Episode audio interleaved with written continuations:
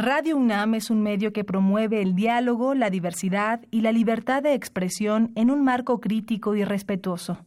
Los comentarios expresados a lo largo de su programación reflejan la opinión de quien los emite, mas no de la radiodifusora.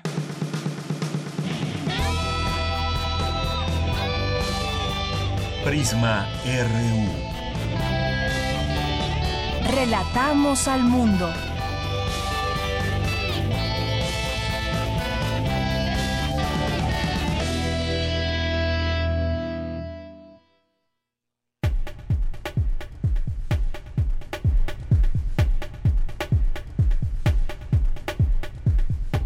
Muy buenas tardes, hoy es jueves 28 de marzo del año 2019 y estamos aquí, como siempre, muy contentos de estar transmitiendo para todos ustedes desde esta cabina de Radio UNAM en FM en el 96.1, aquí en esta frecuencia de Radio Universidad en el programa Prisma RU. Pues sean todos ustedes bienvenidos a este espacio donde estaremos hasta las 3 de la tarde y durante estas dos horas tenemos preparado para ustedes el día de hoy información eh, que surge desde la Universidad universidad y también mm, estar pendientes de lo que sucede eh, con el volcán Popocatépetl.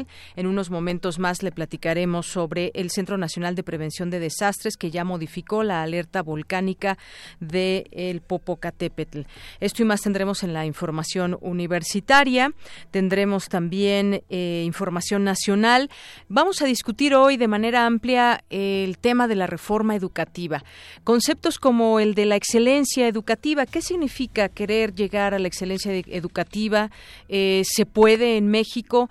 Tomando en cuenta también muchas cosas como la desigualdad que hay, por ejemplo, en las zonas urbanas, en las zonas eh, rurales, cómo englobar toda esta reforma educativa que está solicitando la Coordinadora Nacional de Trabajadores de la Educación, quién controla, por ejemplo, el tema de las plazas o quién debe de controlar este eh, pues estas, estas plazas, cuál debe ser esa formación, qué se ha modificado de la anterior reforma educativa y cómo está esta nueva que ya se, se ha aprobado en comisiones. Bueno, vamos a hablar de este tema eh, con dos expertos en educación. Así que uno de ellos es Imanol Ordorica, que es doctor en Ciencias Sociales y Educación es investigador del Instituto de Investigaciones Económicas de la UNAM. Y vamos a platicar también con el doctor Sebastián Pla Pérez, que es investigador del Instituto de Investigación sobre la Universidad y la Educación de la UNAM.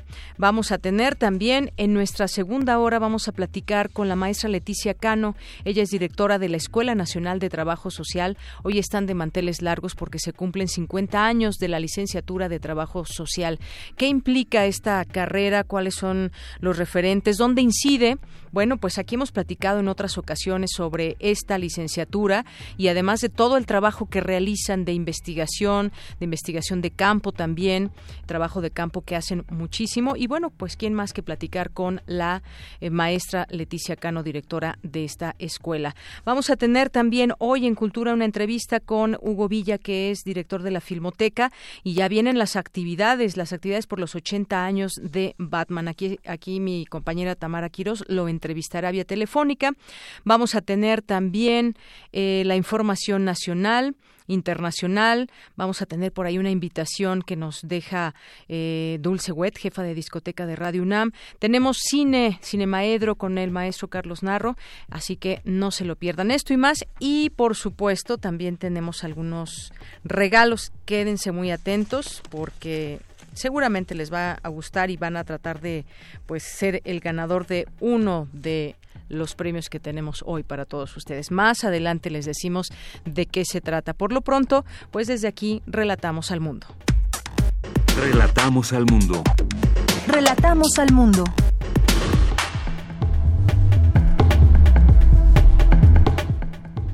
Y hoy, en este jueves 28 de marzo, en los temas universitarios, los pueblos indígenas y derechos humanos en México, en la lucha por el acceso a sus derechos. Mi compañera Virginia Sánchez con toda la información más adelante. Señala especialista universitario que México debe ir haciendo transformándose también hacia las energías renovables. Mi compañera Dulce García nos tendrá la información. Discuten en la UNAM las propuestas del Programa Universitario de Estudios del Desarrollo para el Plan Nacional 2009-2024. Mi compañera Cindy Pérez Ramírez nos tendrá aquí los detalles. La Hemeroteca Nacional de México celebra 75 años de existencia. Más adelante, Cristina Godínez con la información. En los temas nacionales, el presidente Andrés Manuel López Obrador instruyó a la Secretaría de Educación Pública eliminar de la reforma educativa todo aquello que afecte a los maestros para que no se diga que su gobierno es igual al anterior. Los maestros, maestros de la CENTE, de la Coordinadora Nacional de Trabajadores de la Educación, permanecen en plantón afuera de la Cámara de Diputados para cumplir con su tercer y último día de protestas. El Centro Nacional de Prevención de Desastres aumentó la alerta para el volcán Popocatépetl a amarillo fase 3, que representa actividad de intermedia a alta como una medida preventiva ante las recientes exhalaciones. Las más de 300 personas desplazadas de Guerrero que acampaban afuera de Palacio Nacional regresaron hoy a su estado. Migrantes cubanos varados en la frontera sur de nuestro país organizaron una caravana para continuar su viaje a los Estados Unidos. El 30% de la segunda barrera de coral más importante del mundo, ubicada en Quintana Roo, está en peligro de desaparecer a causa de una enfermedad rara. Y en los temas internacionales, el presidente de Estados Unidos, Donald Trump, cuestionó al gobierno de México por no regular el flujo de migrantes centroamericanos. Hoy en la UNAM, ¿qué hacer y a dónde ir? El Instituto de Investigaciones Filológicas de la UNAM organiza la magna conferencia El pensamiento político de Platón, que se llevará a cabo hoy en punto de las 18 horas en la Casa de las Humanidades, ubicada en calle Presidente Carranza, número 162, en Coyoacán. La entrada es libre. Te recomendamos el programa de televisión Tonske, hecho por estudiantes universitarios, en donde se abordan temas que preocupan a los jóvenes y que de la mano de especialistas se busca encontrar una solución a los mismos. Sintoniza hoy la señal de TV UNAM por el canal 20.1 de televisión abierta en punto de las 18 horas. Como parte de la cátedra Transformaciones Económicas y Sociales relacionadas con el problema internacional de las drogas, se proyectará la cinta Marihuana, el monstruo verde, que aborda la historia de un oficial de la ley que dedica su vida a la lucha contra el tráfico de marihuana. Sin embargo, cae prisionero y se convierte en adicto. Más tarde, se vuelve jefe de una banda y se enamora de una mujer que lo lleva por el mal camino. Asista a la función hoy, en punto de las 18 horas, en la sala Carlos Monsiváis del Centro Cultural Universitario.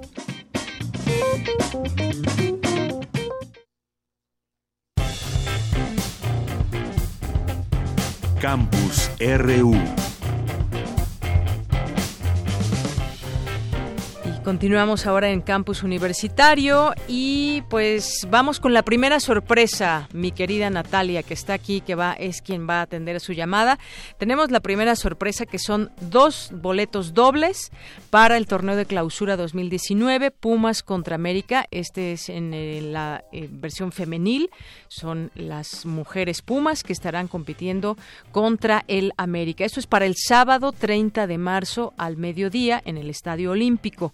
Así que tenemos dos pases dobles para las primeras dos personas que nos llamen al 55 36 43 39. Ahí les va a tomar sus datos Natalia Pascual con mucho gusto. Así que, pues las dos primeras que nos llamen tienen estos eh, pases dobles. Pumas contra América, las mujeres Puma también juegan ahí en el Estadio Olímpico el próximo sábado 30 de marzo al mediodía.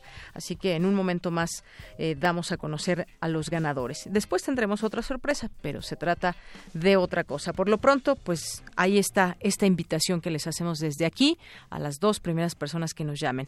Bien, en nuestro campus universitario, el Centro Nacional de Prevención de Desastres modificó la alerta volcánica del volcán Popocatépetl. Mi compañera Dulce García nos tiene esta información.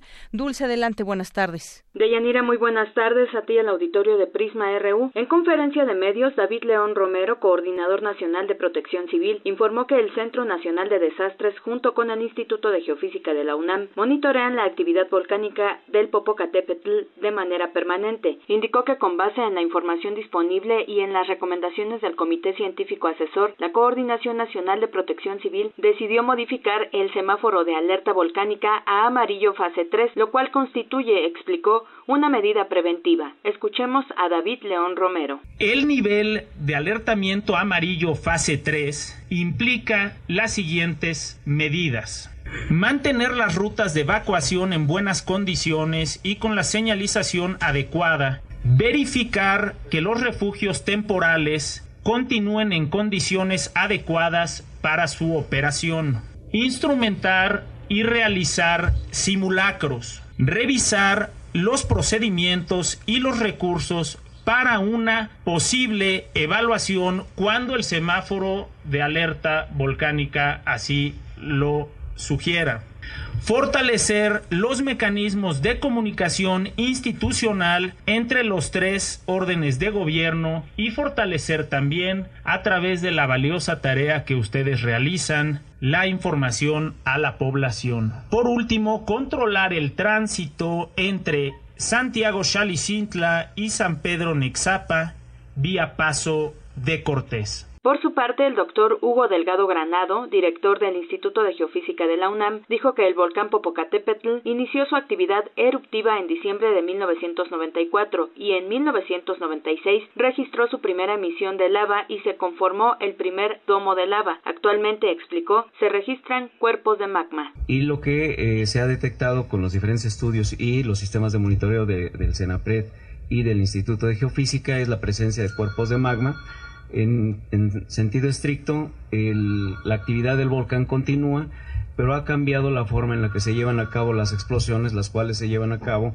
de manera en que ocurren dentro del sistema de conductos y muchas veces de manera eh, bastante somera, lo cual ocasiona que la onda sonora sea más, eh, más, más fuerte y eh, adicionalmente el material que está involucrado tiene una mayor temperatura, lo que hace que la columna eh, muchas veces se eleve y eh, puedan alcanzar algunas de, de, las partículas incandescentes eh, un rango no mayor de 4 kilómetros de distancia. Entonces, este es el cambio fundamental, digamos, ha cambiado de llevar a cabo las explosiones sin la necesidad de construir los cuerpos de lava.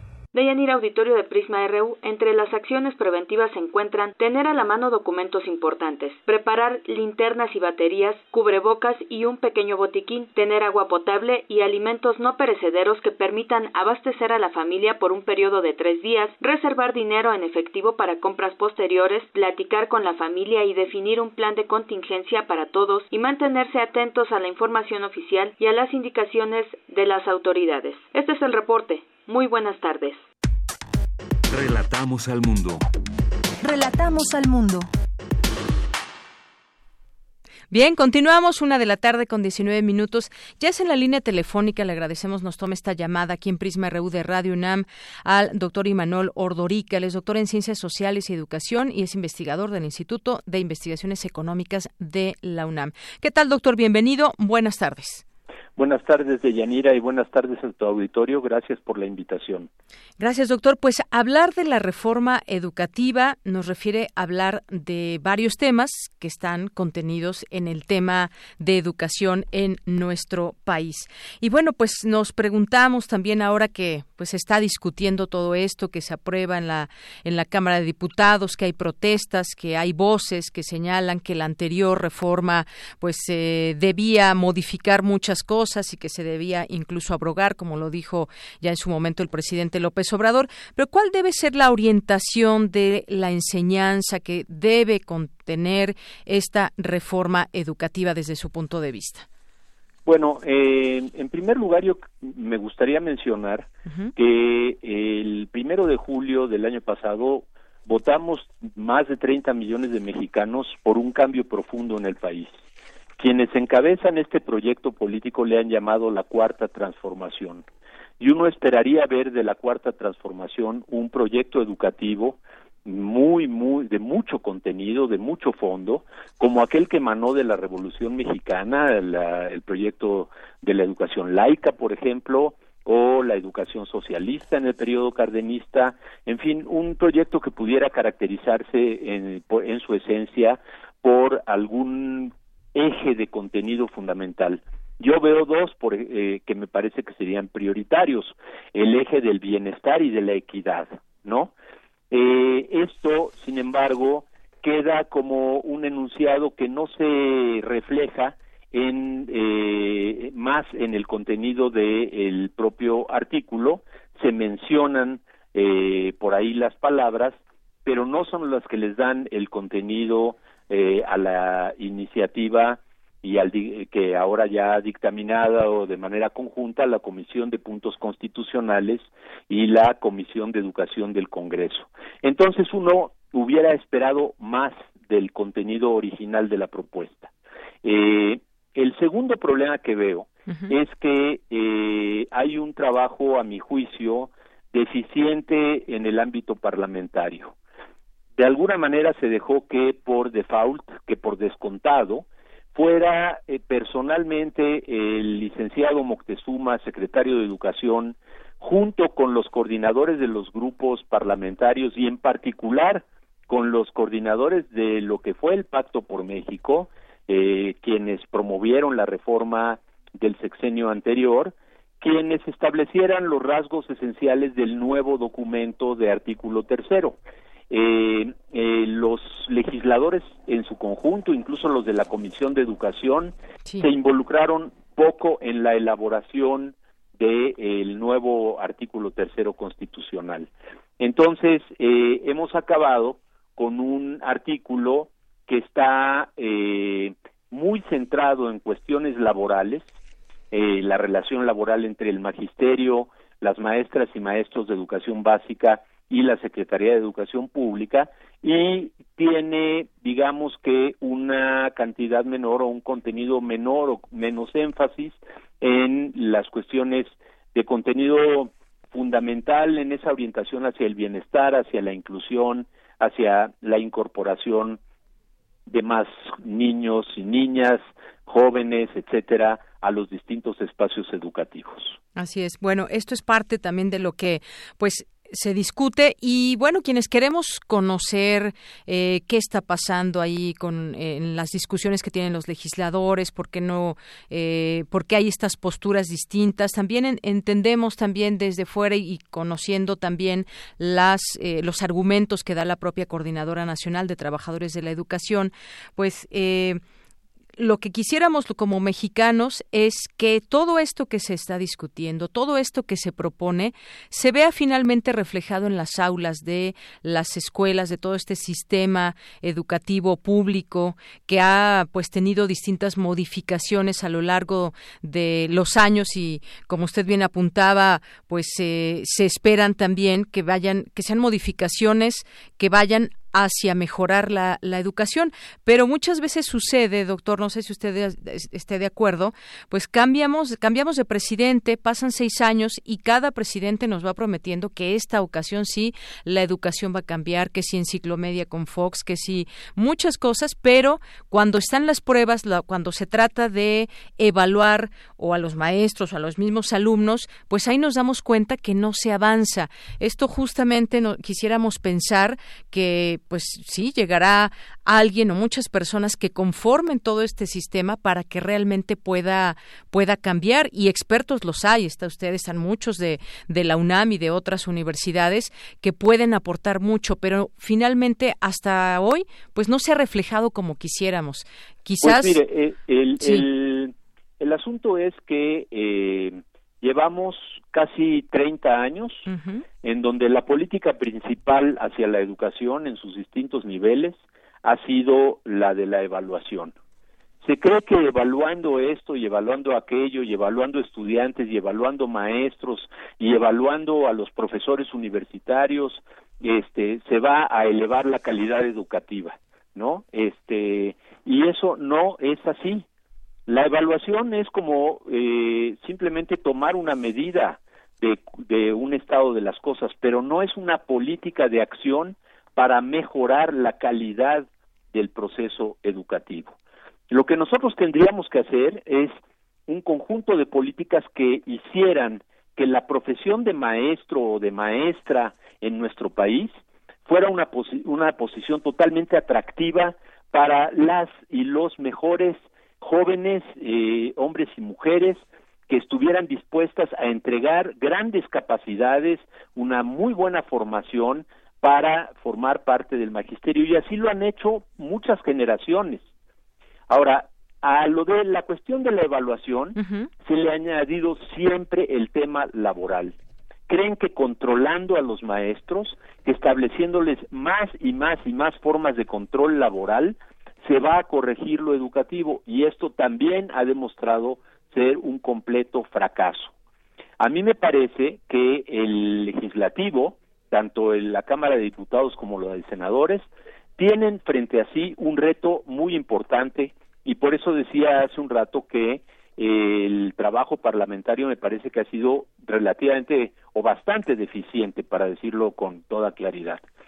Tiene que compaginar el dar certidumbre a los maestros sobre sus derechos laborales, su estabilidad en el empleo, su posibilidad de dedicarse a la educación sin tener el temor a ser agredidos, corridos, criticados, vilipendiados por los medios de comunicación, y tiene que garantizar al mismo tiempo darles las mejores condiciones para el desarrollo de su trabajo y generar también los mecanismos que nos permitan que los nuevos eh, cuadros, las nuevas personas que se incorporen al Magisterio Nacional sean lo mejor que podamos conseguir a través de procesos en donde incluso se podrían utilizar los que se usan en las universidades, comisiones dictaminadoras, este eh, procesos mucho más complejos que lo que fue la trivialización absoluta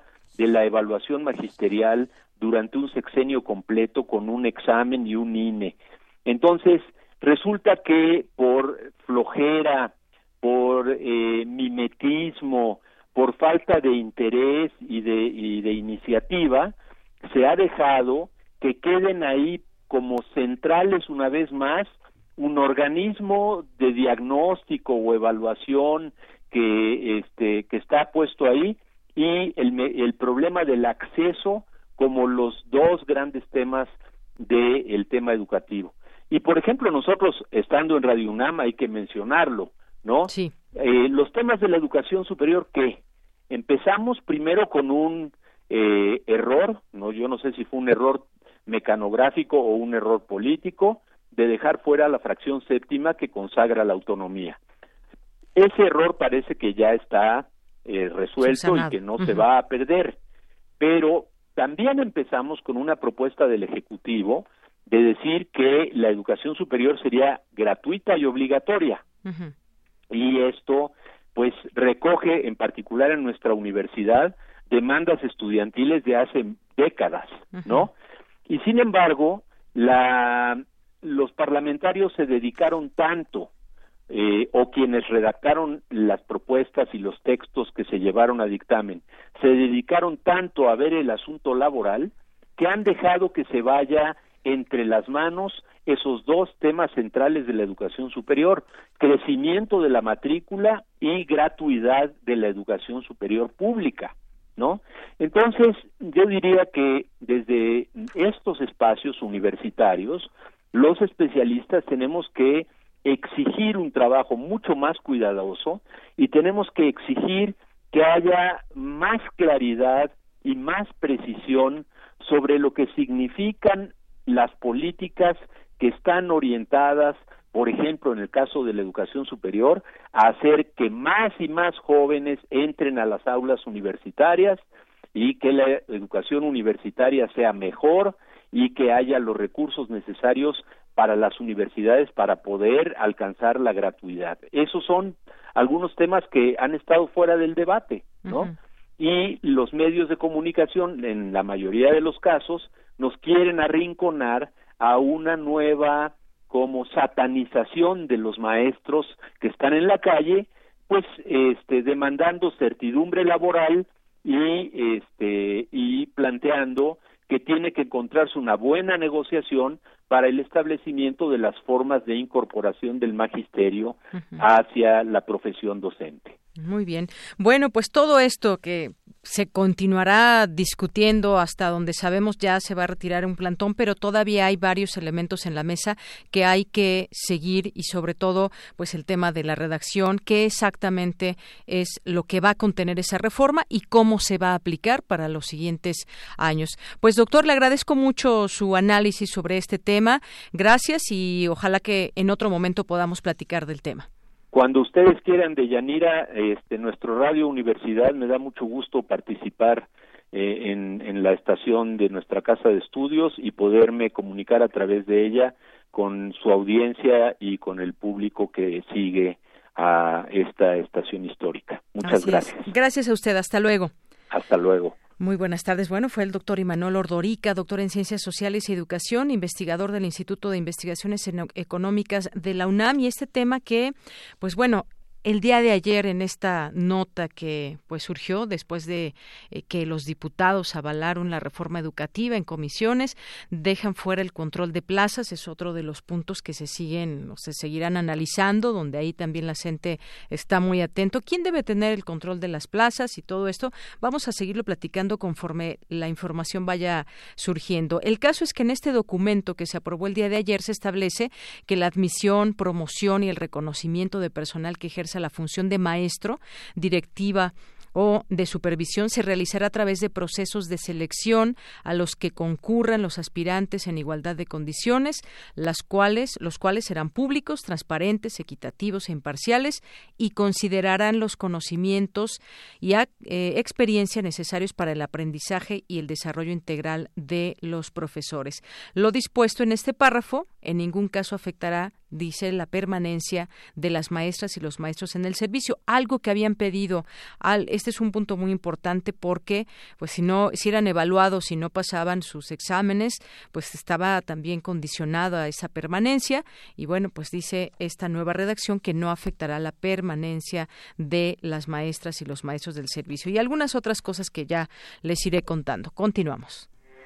Porque tu opinión es importante, síguenos en nuestras redes sociales, en Facebook como Prisma RU y en Twitter como arroba PrismaRU. Queremos escuchar tu voz. Nuestro teléfono en cabina es 55 36 43 39. Bien, continuamos. La Hemeroteca Nacional cumple hoy 75 años de vida. Mi compañera Cristina Godínez nos tiene la información. Adelante, Cristina. Deyanira, auditorio de Prisma RU, buenas tardes. Bajo resguardo de la UNAM, la Hemeroteca Nacional se creó el 28 de marzo de 1944, con la misión de resguardar el material hemerográfico del país. En este lugar, al año atienden a unos 28.000 usuarios de manera presencial y ofrece 250.000 consultas automatizadas. Recibe en promedio más de 140.000 publicaciones que se suman a las que ya tiene. Escuchemos a Dalmacio Rodríguez, coordinador de la Hemeroteca Nacional de México. La Hemeroteca Nacional entonces tiene materiales desde la época colonial, materiales mexicanos de la época colonial, y también tiene algunas publicaciones extranjeras que son del siglo XVII.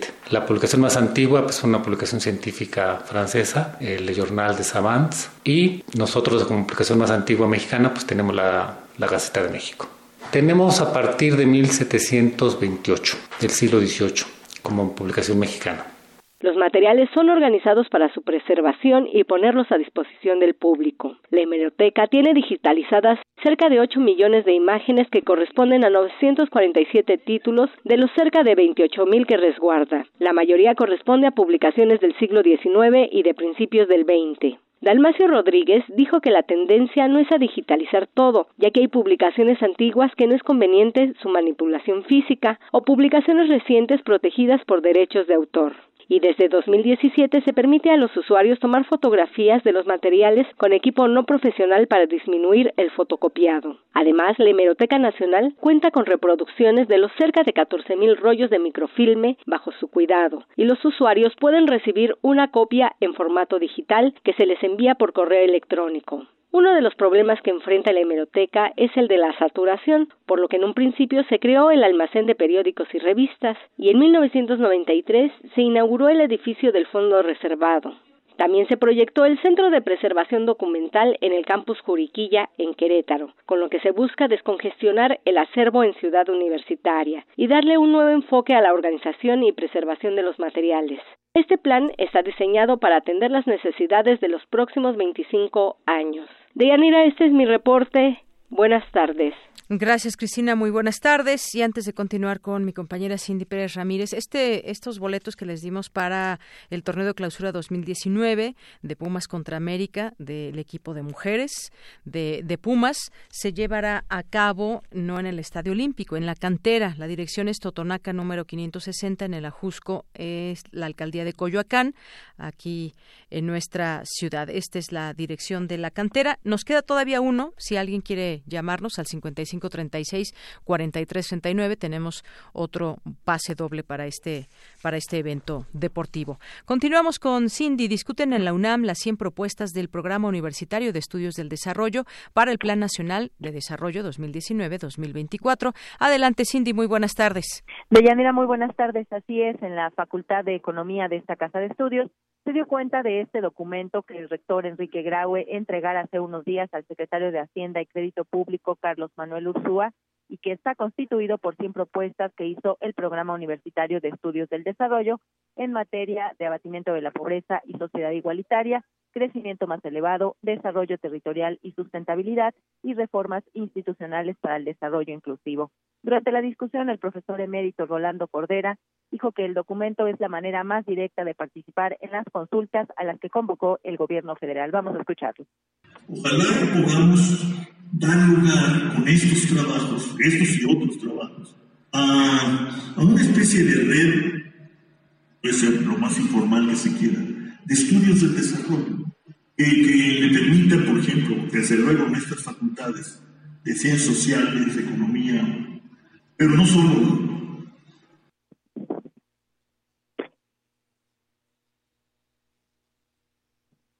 Sí, continuamos, Cindy.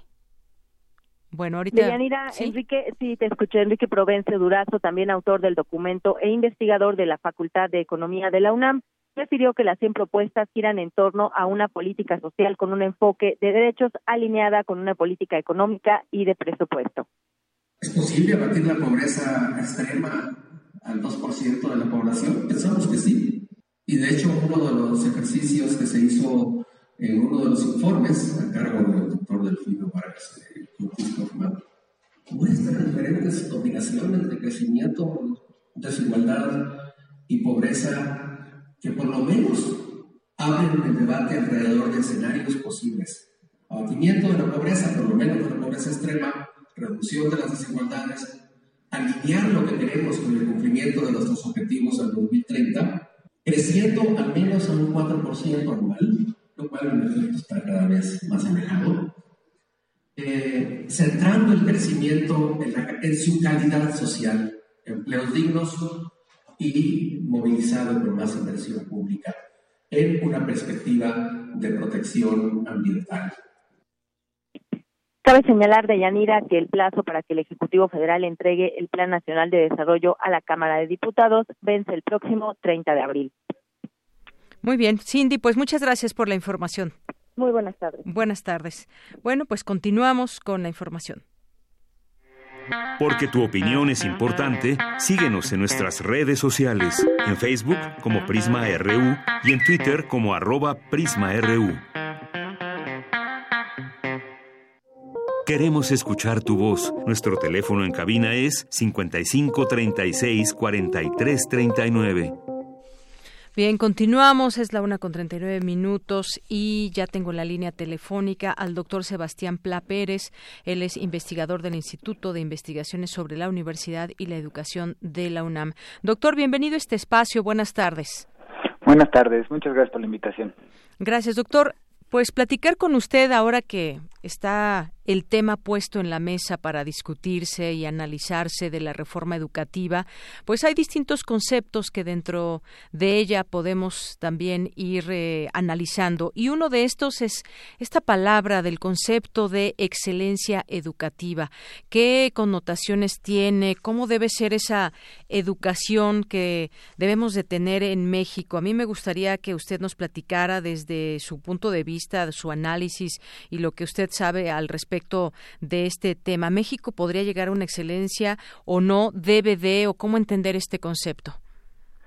Bueno, este, tenemos que ver eh, el, concepto en sí de excelencia, pero también cómo lo acaban de plasmar en el dictamen que firmaron ayer los legisladores porque el concepto de excelencia en general visto como algo bueno en educación en realidad marca muchos aspectos de distinción y de eh, desigualdad entre diferentes saberes, diferentes formas de ser, que eh, por supuesto uno piensa y no puede estar en contra de la idea de que sea excelente la educación, pues nadie quiere una mala educación para sus hijos, pero estos conceptos de excelencia están muy vinculados a la idea de mercado, de competitividad entre las diferentes instituciones. Sin embargo, en el, la propuesta para el artículo tercero o en el dictamen, eh, en realidad lo que sucedió es que la palabra excelencia suplió a la palabra calidad educativa. La calidad educativa, que en el ámbito de la investigación y de las políticas internacionales tiene mucho más historia y mucha más fuerza, había sido uno de los de los conceptos más discutidos por eh, la oposición a la reforma de Peña Nieto. Y el y Andrés Manuel López Obrador había eh, prometido quitar la calidad educativa del el artículo tercero y efectivamente la quitó. Pero si uno ve la definición que hizo en el artículo tercero, como entendida como el mejoramiento integral constante que promueve el máximo logro de aprendizaje, pues básicamente es la misma definición de calidad educativa. Entonces, el concepto de excelencia educativa en este caso ha sido vaciado de su propia historia para suplir el de calidad educativa. Y lo que sigue entrando en juego es la calidad educativa y lo que implica para el sistema educativo en general. Así es. A veces asociamos también que, por ejemplo, ese tema de la evaluación, que fue uno de los temas también muy polémicos dentro de, la reforma educativa, hasta donde tenemos entendido queda suspendida cualquier evaluación y permanecerán vigentes las disposiciones que facultan a la actual Coordinación Nacional del Servicio Profesional Docente de la SEP. Y esto lo, muchas veces se relacionó en su momento cuando se discutió la reforma educativa en en tiempos de Peña Nieto, eh, se asociaba con esto. Evaluar nos permite ir hacia eh, esa excelencia o hacia conocer cómo, cómo sale evaluado un maestro y, bueno, posteriormente eh, los alumnos también que son evaluados. ¿Cómo, pues, juntar estos dos conceptos? ¿Tiene que ver uno con el otro? ¿Es importante o no la evaluación, doctor? Sí, eh, la excelencia y la calidad están muy vinculadas a la evaluación. Y eh, aunque en este caso se ha tratado de reducir notablemente el carácter de la evaluación punitiva en cuanto al despido, la evaluación sigue siendo central en el nuevo dictamen del artículo tercero. Y efectivamente se entiende como una evaluación masiva, global, de diagnóstico y de determinar políticas como la mejor forma de eh, mejorar el sistema educativo. Sin embargo, las experiencias internacionales y sobre todo los estudios que han hecho en las aulas, en las formas de enseñanza, han mostrado que estas miradas evaluativas de mera mejora o de mera definición de los máximos para todos terminan homogeneizando una profunda eh, heterogeneidad de las prácticas en el aula, de las formas de ser profesor, de los elementos culturales que entran.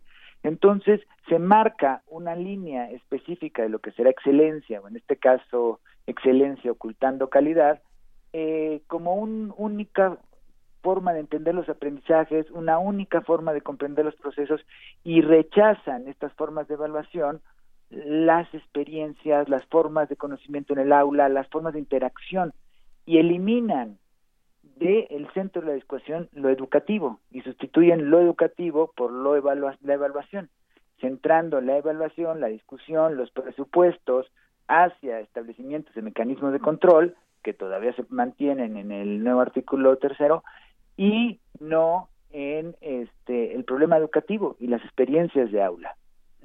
Entonces, es importante desde una lógica, y los profesores nos han negado a la evaluación, pero una evaluación que promueve una exclusión colegiada, que promueve una relación horizontal y no una estructura vertical que eh, domina. En este caso, en el actual dictamen, pues habla más de evaluación diagnóstica que eh, de sanción a los profesores. Así es. Y doctor, también eh, en este tema muchas veces también alzaron la voz los maestros que decían, bueno, es que ahora cualquier persona que termine una carrera puede acceder a un examen y puede ser ahora maestro, pero ¿qué importancia tiene o qué, cómo ver también esta formación que debe tener un profesor?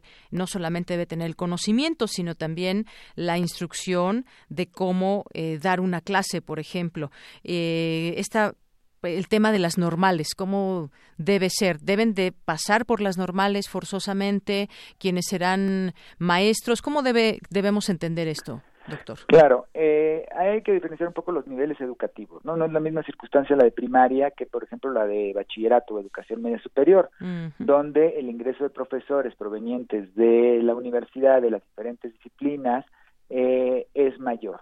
En este caso yo creo que sí es muy importante para formarse de profesores y que un examen único que hace que cualquiera pueda ser maestro no resuelve el, el problema, porque eh, hay que saber enseñar, hay que saber tener concepciones de alumno, saber eh, establecer mecanismos de relaciones horizontales dentro del aula, eh, saber cómo evaluar, y yo creo que resolver el problema con un examen es insuficiente. Para empezar, yo creo que todos los que salen de una carrera, por ejemplo, matemáticas o historia, para dar clases de historia, de matemáticas, sí tendrían que tener un nivel de especialización mayor mm. en la formación docente. En el caso de eh, primaria es un poco distinto porque efectivamente existe una formación específica de profesores eh, dadas por las escuelas normales, pero la visión que existe en el actual dictamen y en la reforma anterior es una visión muy peyorativa del profesor, de alguien que no puede decidir por sí mismo, de alguien que no tiene los elementos para eh, desarrollar una práctica eh, significativa dentro del aula. Entonces no se le no se le dio autonomía a las escuelas normales, no se le ve al profesor como un intelectual que debe eh, crear las condiciones de aprendizaje y de enseñanza dentro de contextos específicos y seguimos con estructuras de control de parte del Estado sobre las prácticas docentes y eh, eh, digamos que reduciendo la cantidad de experiencias, de conocimientos que hay en el aula y en los profesores a un solo mecanismo de evaluación. Entonces, yo creo que, por ejemplo, la ausencia de la autonomía de las escuelas normales no solo es un error importante en el artículo tercero, sino perpetúa una visión casi infantilizada de los maestros. Muy bien. Bueno, pues eh, siempre es importante estar atento a entender, entender estos eh, conceptos que nos interesan también como, como ciudadanos. Estamos siguiendo muy de cerca la información. Todos quisiéramos que la educación avance hacia un mejor puerto, pero hay que entender lo que se discute y lo que está sucediendo dentro de. Bueno, pues eh, me gustaría cerrar, eh, doctor, eh, con una. ¿Cuáles serían las medidas para mejorar la educación? Es decir, tenemos ya esta discusión, pero ¿cuáles serían, digamos, a lo mejor los conceptos básicos que se deben incluir, que no debemos de perder de vista en esta reforma educativa? Bueno, más que conceptos básicos, yo creo que hay que reducir eh, notablemente el control que se le está dando al Sistema Nacional de Mejora Continua, que es una especie de, de continuidad con el Instituto Nacional de Evaluación Educativa, y promover políticas de trabajo con los profesores a nivel aula, de trabajo desde abajo. Estamos, seguimos pensando que los cambios se van a dar por decreto en los cambios en los programas de estudio o por solamente el cambio en el artículo tercero. Tenemos que desarrollar proyectos de manera eh, conjunta con los profesores, con los diferentes eh, actores de los procesos educativos que permita fomentar el cambio dentro del sistema desde abajo, desde los actores mismos del proceso educativo. Y el camino en este nuevo dictamen, desgraciadamente, parece ser el mismo en ese sentido del sexenio anterior de visiones estatistas, de visiones desde el Estado, que tienen que controlar todos los resquicios del proceso educativo, lo cual es en principio imposible. Muy bien. Bueno, pues doctor, muchas gracias por platicar con nosotros aquí en este espacio, discutir este tema y bueno, pues todavía no se cierra este capítulo, así que lo seguiremos comentando. Muchas gracias. Muchas gracias, Yanira, y hasta luego. Hasta luego, muy buenas tardes. Eh, fue el doctor Sebastián Pla Pérez, investigador del Instituto de Investigaciones sobre la Universidad y la Educación de la UNAM. Prisma RU. Relatamos al mundo.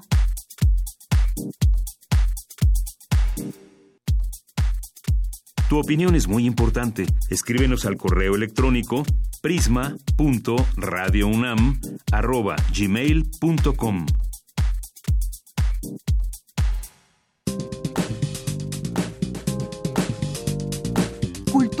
RU.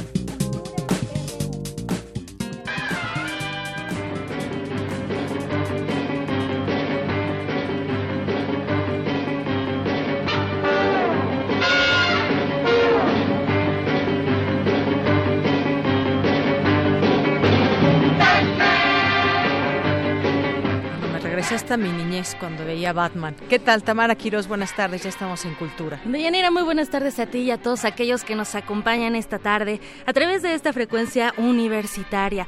¿Ya escucharon la música con la que entramos hoy? Deyanira, ¿hasta qué edad te regresaste en este momento? Pues no sé, quizás los 10, 12 años pueda ser. Muy, muy bien, varios años atrás. Varios, muchos años atrás. y bueno, para todos los que nos escuchan, les recomiendo que salgan de donde estén y miren al cielo porque ya está ahí la batiseñal.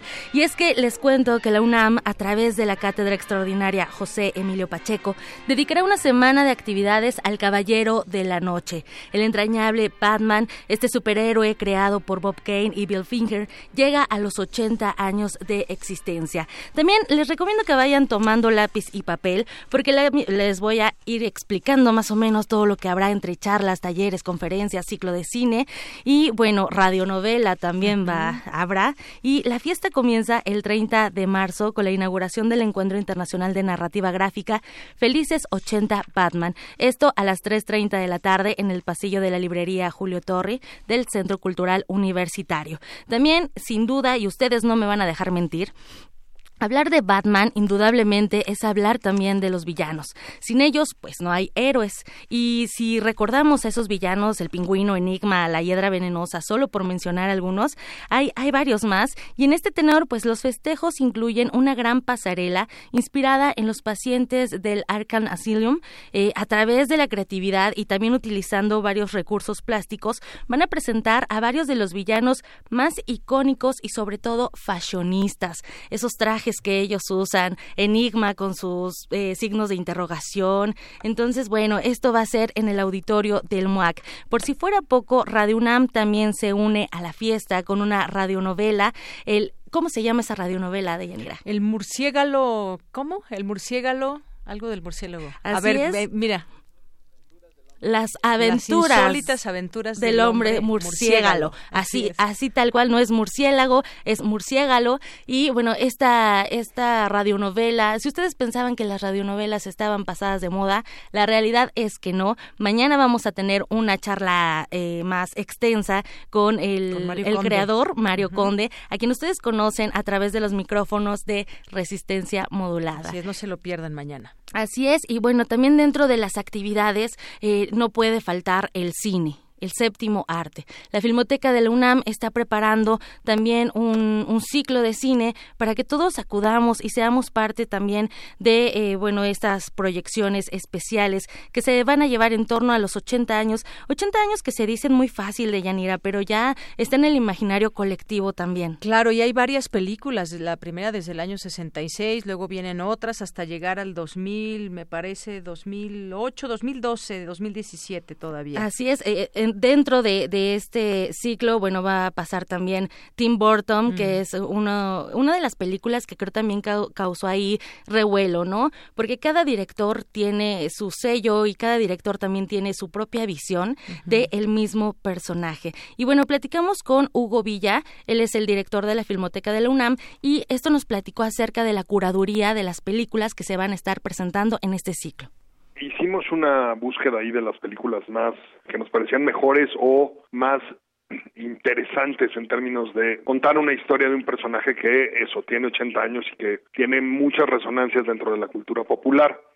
a partir de eso la curaduría incluye pues eso, las películas de la película que se hizo a partir de la serie original, esa de los 60, un par de películas de animación extraordinarias que se llaman Batman la broma mortal, Batman animado saliendo de las sombras eh, y Batman y Harley Quinn. Eh, también vamos a pasar un documental que se llama Regreso a la Baticueva de Paul Kaufman. Y por supuesto algunas de las cosas estelares son una charla en la que vamos a visitar la Cueva de la Mujer Murciélago, aquella película legendaria con Maura Monti, que produjo Cinematográfica Calderón y que eh, va a estar con nosotros Viviana García Besné, que dirige el archivo fílmico eh, Permanencia Voluntaria y vamos a pasar una película que se llama El hombre que ríe el jueves 4 de abril a las 6.30 en la sala Julio Bracho musicalizada en vivo. Se trata de una película de 1928 que toca al personaje de Víctor Hugo, creo que es, que inspira a el personaje del Guasón en las historias de Batman. Y hay muchas otras actividades, por ejemplo, el, mismo sábado próximo, este que se inaugura, todos los eventos alrededor de Batman eh, en la universidad, eh, vamos a tener una pasarela que organiza ahí la Facultad de Artes y Diseño y el MUAC de, eh, de gente que va a estar haciendo cosplay, pero sobre los personajes, los villanos de Batman, que es muy interesante también tocar eso. Entonces va a estar lleno de actividades alrededor de El Caballero de la Noche la, la universidad y nos da alegría poder atraer a ese público también que, que está más del lado de la cultura popular y, y, acercarnos a ellos, ¿no? Vamos a estar trabajando en el Centro Cultural, en las salas, eh, en las revueltas, en la, eh, en la, en la Bracho y algunas proyecciones en la municipal. Y es que el séptimo arte siempre nos abre, pues, otra visión de Yanira, esta, esta proyección de la filmoteca, el hombre murciélago y el cine. También, bueno, dentro de, de las proyecciones hay una muy especial que se titula Visitando la cueva de la mujer murciélago, con la presencia de la actriz Maura Monti, lo cual lo hace bastante agradable, siempre cuando las personas que están involucradas en los proyectos artísticos y culturales te hablan de su, de su arte, de su trabajo, de su labor. Bueno, siempre lo hace más, eh, más delicioso, más exquisito el encuentro. Esta, esta película se va a proyectar el miércoles 3 de abril a las 17.30 horas en la sala José Revueltas. La entrada es libre y el cupo limitado. Pero vamos a seguir escuchando a Hugo Villa, director de la Filmoteca de la UNAM, porque él nos da más información acerca de esta proyección. Pues eso, nos vamos a reunir, vamos a ver algunos rollos de cómo está avanzando la restauración de una película que estaba en muy malas condiciones, que eh, eh, se está eh, restaurando y se está restaurando además muy bien, va a quedar espectacular. Y platicaremos también un poco ahí con Maura, haremos una sesión de preguntas y respuestas con el público, seguramente habrá muchos fans que querrán tomarse una foto, este, la película es legendaria entre los cinéfilos y entre los batmanófilos porque hay toda una cultura. Me encanta el término de Hugo Villa, Batmanófilos. Así es. no, lo había escuchado, fíjate. la Batmanía, Batman, Batmanía sí, pero el que el de Hugo Villa, no, es más, se me acaba de olvidar, Batmanófilos. Así es.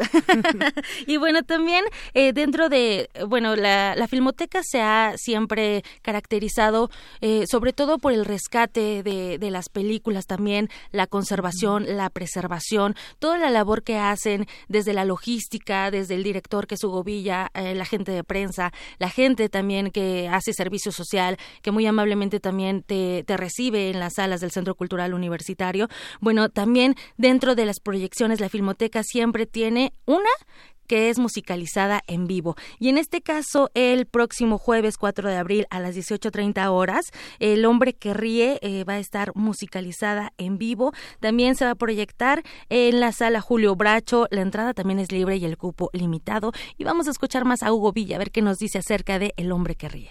Eh, es una película eh, silente, tiene ahí unos este, subtítulos para explicarnos un poco la acción, como debe ser, unos intertítulos, perdón, para explicarnos cómo, cómo va la acción. Eh, y lo más apasionante de la película es que está eh, va a estar musicalizada en vivo. Eh, José María Serralde le escribió ahí una partitura y pues eso, vamos a poder escuchar al mismo tiempo que vemos las emociones en la, en la pantalla y eso siempre es una, una experiencia sui generis y para muchos de los eh, batmanófilos de, Hueso Colorado, que están acostumbrados a ver las películas más modernas y más nuevas, pues va a ser toda una experiencia enfrentarse a este nacimiento, ahora sí que cinematográfico previo al, o sea, a que el guasón, eh, sin que sea el personaje el guasón, evidentemente, sino que está inspirado, pero ese personaje que siempre ríe y que en realidad tiene una, un profundo dolor interno que, que le hace hacer daño a los demás, este, y que se parece por eso muchísimo al guasón, va a estar ahí en la pantalla con una experiencia totalmente distinta a la que han tenido normalmente. Eh, eso, cerramos con el jueves 4 de abril nuestra presentación estelar que es El hombre que ríe.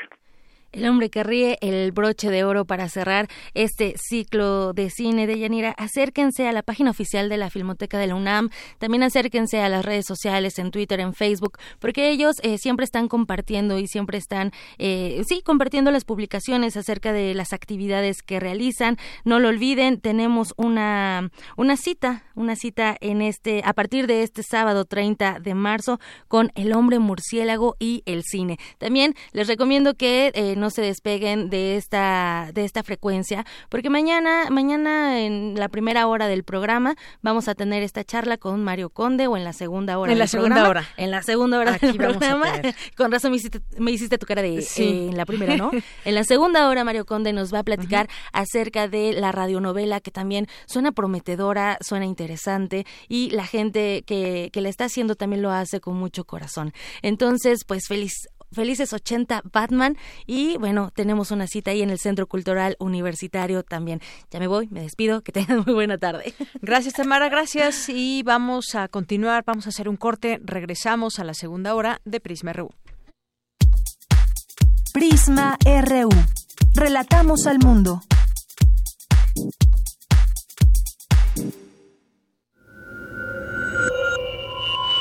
Escuchas 96.1 de FM. XEUN. Radio 1.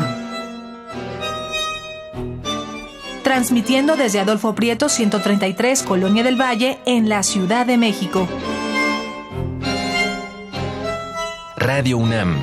Experiencia sonora.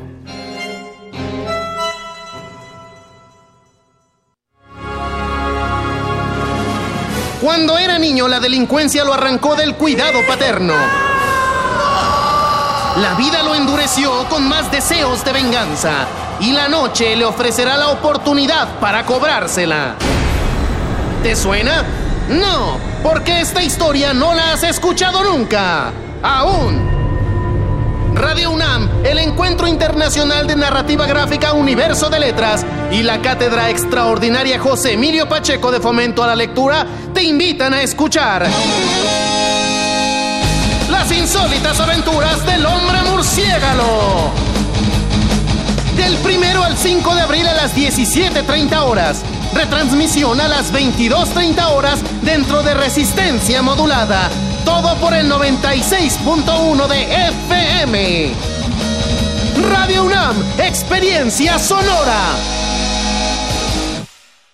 Lo que nos define, el trabajo. Lo que nos motiva, el bienestar de todos los mexicanos. En Quintana Roo somos el primer lugar a nivel nacional en generación de empleos formales. En Aguascalientes ya somos el primer lugar en reducción de analfabetismo en el país. Y en Durango se han beneficiado a más de 460 jefas de familia para emprender su propio negocio. Esa es la forma de gobernar del PAN, cerca de la gente.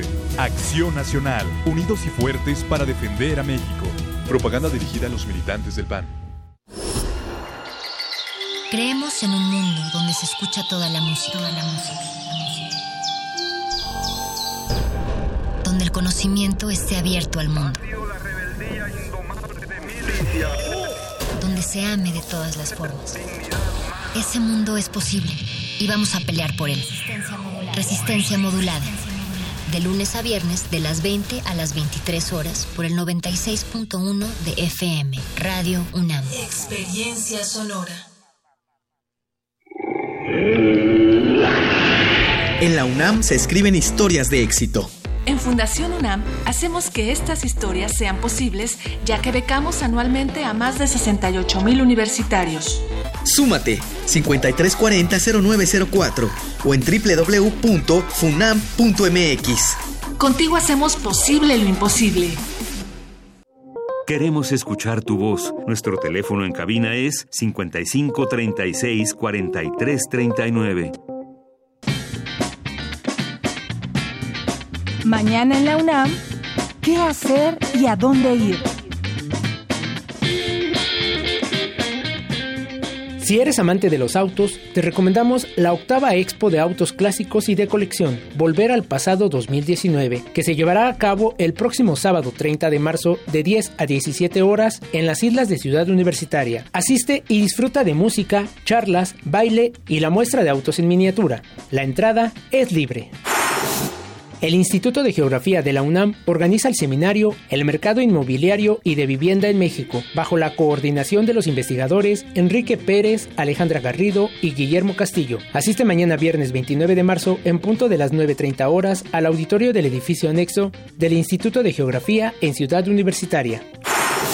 La Cátedra Extraordinaria José Emilio Pacheco de Fomento a la Lectura organiza el ciclo Felices 80 Batman, celebrando las ocho décadas del célebre hombre murciélago con talleres, conferencias, exposiciones, presentaciones y más, contando con la participación del escritor Benito Taibo, Vicente Quirarte, Mario Conde, Luisa Iglesias, entre otros grandes invitados. Este ciclo se realizará del 30 de marzo al 5 de abril en diversos recintos como el Centro Cultural Universitario. Consulta la programación completa en www.catedrapacheco.unam.mx. Para Prisma RU, Daniel Olivares. Bien, continuamos, ya estamos de regreso aquí en la segunda hora de Prisma RU. Gracias por eh, contar con su presencia aquí en el 96.1 de FM y en www.radio.unam.mx. Y bueno, pues se acuerdan que teníamos otra sorpresa, además de los pases dobles para irse a ver a las mujeres Pumas contra América el próximo sábado, pues tenemos un solo boleto doble para irse a ver al Estadio Olímpico Pumas contra Guadalajara, pero pero tienen que respondernos la siguiente la siguiente trivia. Así que pongan mucha atención, no va a ser la primera persona que nos llame nada más así, tiene que responder lo siguiente. ¿Quién ha sido entrenador de ambos equipos, Pumas y Guadalajara, que son los que se van a enfrentar? ¿Quién ha sido el entrenador de ambos equipos? ¿Quién es ese director técnico? Pues márquenos al 55 36 43 39. La primera persona que conteste de manera correcta se lleva este pase doble para el próximo domingo 31 de marzo al mediodía ahí en el Estadio Olímpico en el Estadio Olímpico Universitario. Bien, pues continuamos.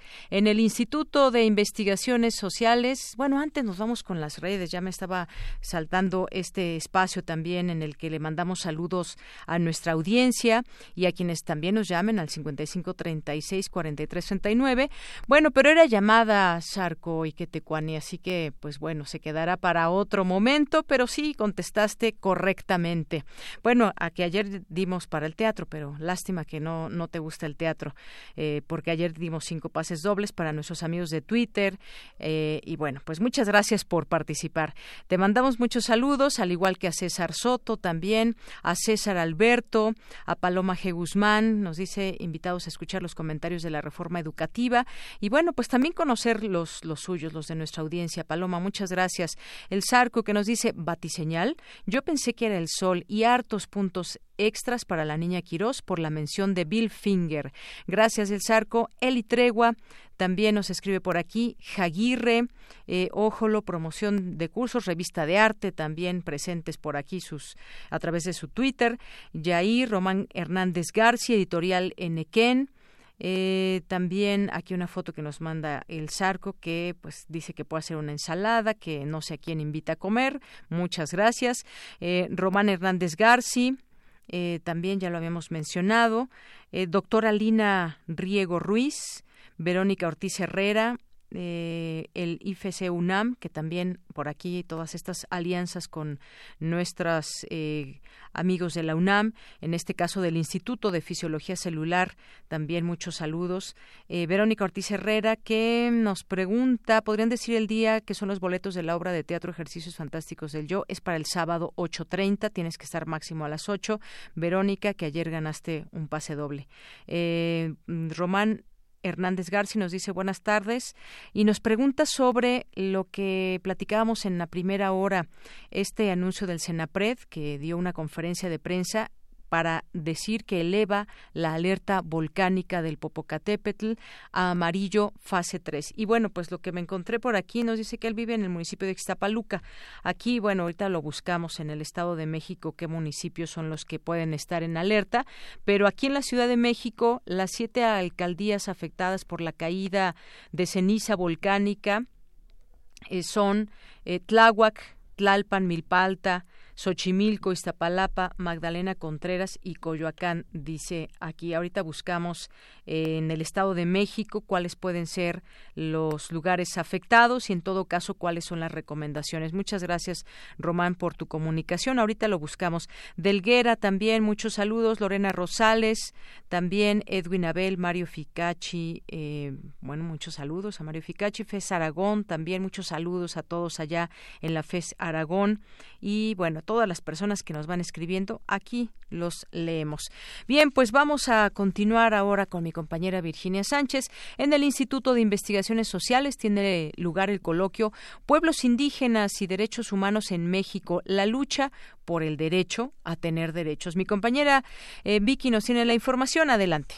Hola, ¿qué tal, Deyanira? Muy buenas tardes a ti y al auditorio de Prisma RU. El racismo de Estado es un dispositivo sustentado en un proyecto cultural hegemónico compuesto por tecnologías con que el Estado puede diferenciar, excluir, dominar, explotar, segregar y ejercer discriminación racial basada en motivos de raza, color, linaje, origen nacional, étnico, clase o género, con el objetivo de combatir al grupo racializado que es considerado como una fuente de degeneración social, informalidad o retraso cultural. Todo esto se manifiesta en nuestro país mediante la institucionalización del indigenismo. Así lo señaló Alejandro Karim Pedraza Ramos durante su conferencia Pueblos indígenas y derechos humanos en México, la lucha por el derecho a tener derechos que organiza el Instituto de Investigaciones Sociales. Algunas de las características del dispositivo de racismo de Estado en México mediante el indigenismo institucionalizado, que es la política pública a través de la cual intentamos o intento demostrar que hay una política total de racialización de las poblaciones indígenas actual y vigente en México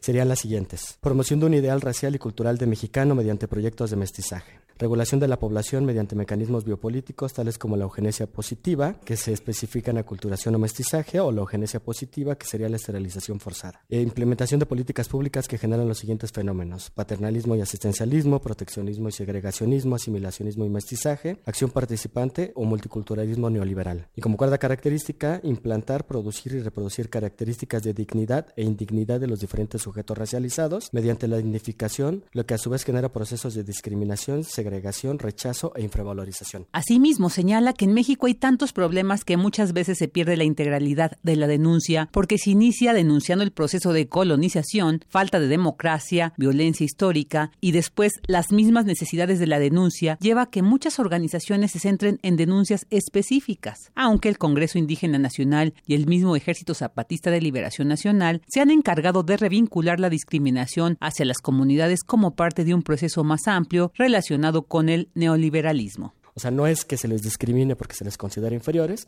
sino que es inevitable dadas las políticas económicas que se imponen dentro de toda nuestra nación. ¿no? ¿Por, qué digo esto? Porque mejorar el discurso o la retórica del reconocimiento cultural no, es, no basta o no es suficiente para eliminar el problema asociado a esa retórica que es el de la discriminación, el despojo, la violencia, la desaparición forzada, etcétera, etcétera. Todas estas discriminaciones que históricamente han vivido las comunidades indígenas. El problema de reducir el conflicto político al litigio jurídico es que éste establece lineamientos que preestablecen lo ya determinado para cada uno de los actores, por lo que el problema es identificar qué le pertenece a quién y por qué, por lo que es importante la categoría del derecho a tener derechos. Creo que muchas de las demandas de las comunidades indígenas en realidad no están reconocidas de manera clara dentro de los instrumentos y en la misma exigencia las comunidades, si bien se sirven de las instituciones, están haciendo un proceso de apropiación y transformación de la demanda, exigiendo la ampliación del mismo derecho reconocido. Y para esto es necesario presentar la demanda como legítima ante la sociedad. Hasta aquí la información. Muy buenas tardes. Gracias, Vicky. Muy buenas tardes. Vamos a continuar ahora con Dulce García. México debe cambiar hacia las energías renovables. Cuéntanos, Dulce. Buenas tardes. Deyanira, muy buenas tardes a ti al auditorio de Prisma RU. Ahora más que nunca en México se discute sobre los combustibles derivados del petróleo. Actualmente se busca optimizar su uso. A pesar de esto, sabemos que a mediano plazo debemos encontrar alternativas a los combustibles fósiles. Por ello, la doctora Ana Sofía Varela Gasque, académica del Instituto de Química de la UNAM, ofreció la conferencia Combustibles sintéticos es posible un futuro sin petróleo, en donde habló de los nuevos combustibles desarrollados por el hombre y que pueden ser un una alternativa a los derivados del petróleo. Cuando hablamos de generar calor durante una combustión, lo primero que podemos pensar es usar esa energía en forma de calor, pero también podemos pensar en la transformación de la energía del calor, por ejemplo, en energía mecánica, y eso es lo que va a pasar en un coche, ¿no? Entonces, el, el, el quemar algo nos puede generar diferentes, primero nos produce calor y luego lo podemos seguir transformando a las distintas fuentes de energía que usamos hoy en día. Y si se fijan, pues ahí están las renovables, ¿no? Y las principales vendrían a ser el carbón. El carbón que en México casi no lo usamos. Hay muchos países que siguen teniendo mucha energía a base del carbón, por ejemplo China pero también Alemania. Eh, nosotros somos un país que depende mucho del petróleo, entonces nuestra principal fuente va a ser el petróleo. Dijo que la energía nuclear puede ser buena siempre y cuando se use en pequeña escala y sin crear dependencia a ella. Porque los riesgos de acumular los desechos sí es importante. El caso de Francia, por ejemplo, es un país que depende muchísimo de la nuclear y los vecinos no están muy contentos de la cantidad de desechos que están generando. Entonces ahí hay un debate. Pero lo que queda claro es que las principales fuentes de energía siguen siendo combustibles fósiles, ¿no? Combustibles a base de carbono, que básicamente es el carbón, el petróleo y el gas natural. De Yanira Auditorio de Prisma RU, Sofía Varela dijo que aparentemente Europa se interesa mucho por las energías renovables, pero que una de las razones de fondo es que los europeos no tienen petróleo. Dijo que México tiene que ir viendo sus alternativas de energía para dejar de emitir CO2 o al menos reducir su cantidad. Este es el reporte. Muy buenas tardes. Gracias, Dulce García. Muy buenas tardes. Y bueno, tenemos ya los resultados de quienes se van a ir el próximo sábado a ver Pumas América, Pumas contra América, las mujeres Pumas que van a competir ahí en la cantera universitaria. Son Verónica Ortiz Herrera y José Manuel Guzmán Contreras. Es el próximo sábado al mediodía. Y quien se lleva este pase doble para ir a ver a los Pumas contra Guadalajara el domingo al mediodía en el Estadio Olímpico es César Alberto Peregrina Lucio, que nos escribió y, y, nos respondió correctamente. Es el Tuca Ferretti, el que ha entrenado tanto a los Pumas como a las Chivas. Así que, pues, felicidades, César Alberto. Yo sé que también muchas personas nos hablaron, les mandamos muchos saludos, pero bueno, en esta, en esta ocasión más tenemos un pase doble y, por supuesto, que agradecemos a Ale Rangel que nos hizo llegar esta, este boleto. Y vamos a continuar ahora, continuamos con la información internacional. Internacional RU. Caracas, la capital de Venezuela, comenzó este jueves a recuperar el suministro eléctrico luego del segundo apagón del lunes pasado, aunque una buena parte del país continúa en penumbras.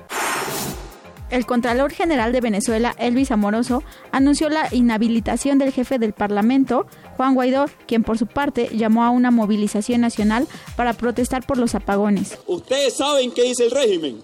No, mira, fíjate, se fue la luz y no dijeron nada. Se acostumbraron. Bueno, se va a llevar una sorpresa. Porque no solamente que el sábado vamos a protestar, sino cada vez que se vaya la luz, que vamos a hacer ahora en adelante? Hacer valer nuestro derecho, así es. este sábado y esperen el sitio, el lugar, la hora en cada uno de los estados. En tanto, el gobierno de Rusia desmintió los supuestos planes de crear bases militares en Venezuela.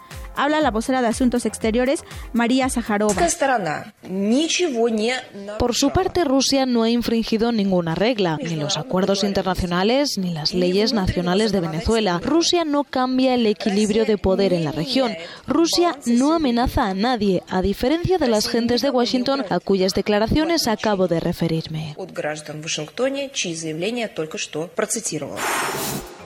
El gobierno de Brunei anunció que a partir de la próxima semana la homosexualidad y el adulterio serán castigados con pena de muerte por lapidación.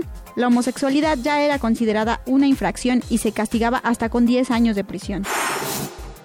El acuerdo de salida del Reino Unido de la Unión Europea, conocido como Brexit, será presentado por el gobierno británico al Parlamento mañana viernes. Esto después de que la primera ministra Theresa May ofreciera su dimisión a cambio de que los legisladores apoyen su acuerdo. Habla Stephen Berkeley, secretario del Brexit. Si ustedes creen que es necesario un acuerdo con la Unión Europea, entonces hay que respaldar el plan de retirada.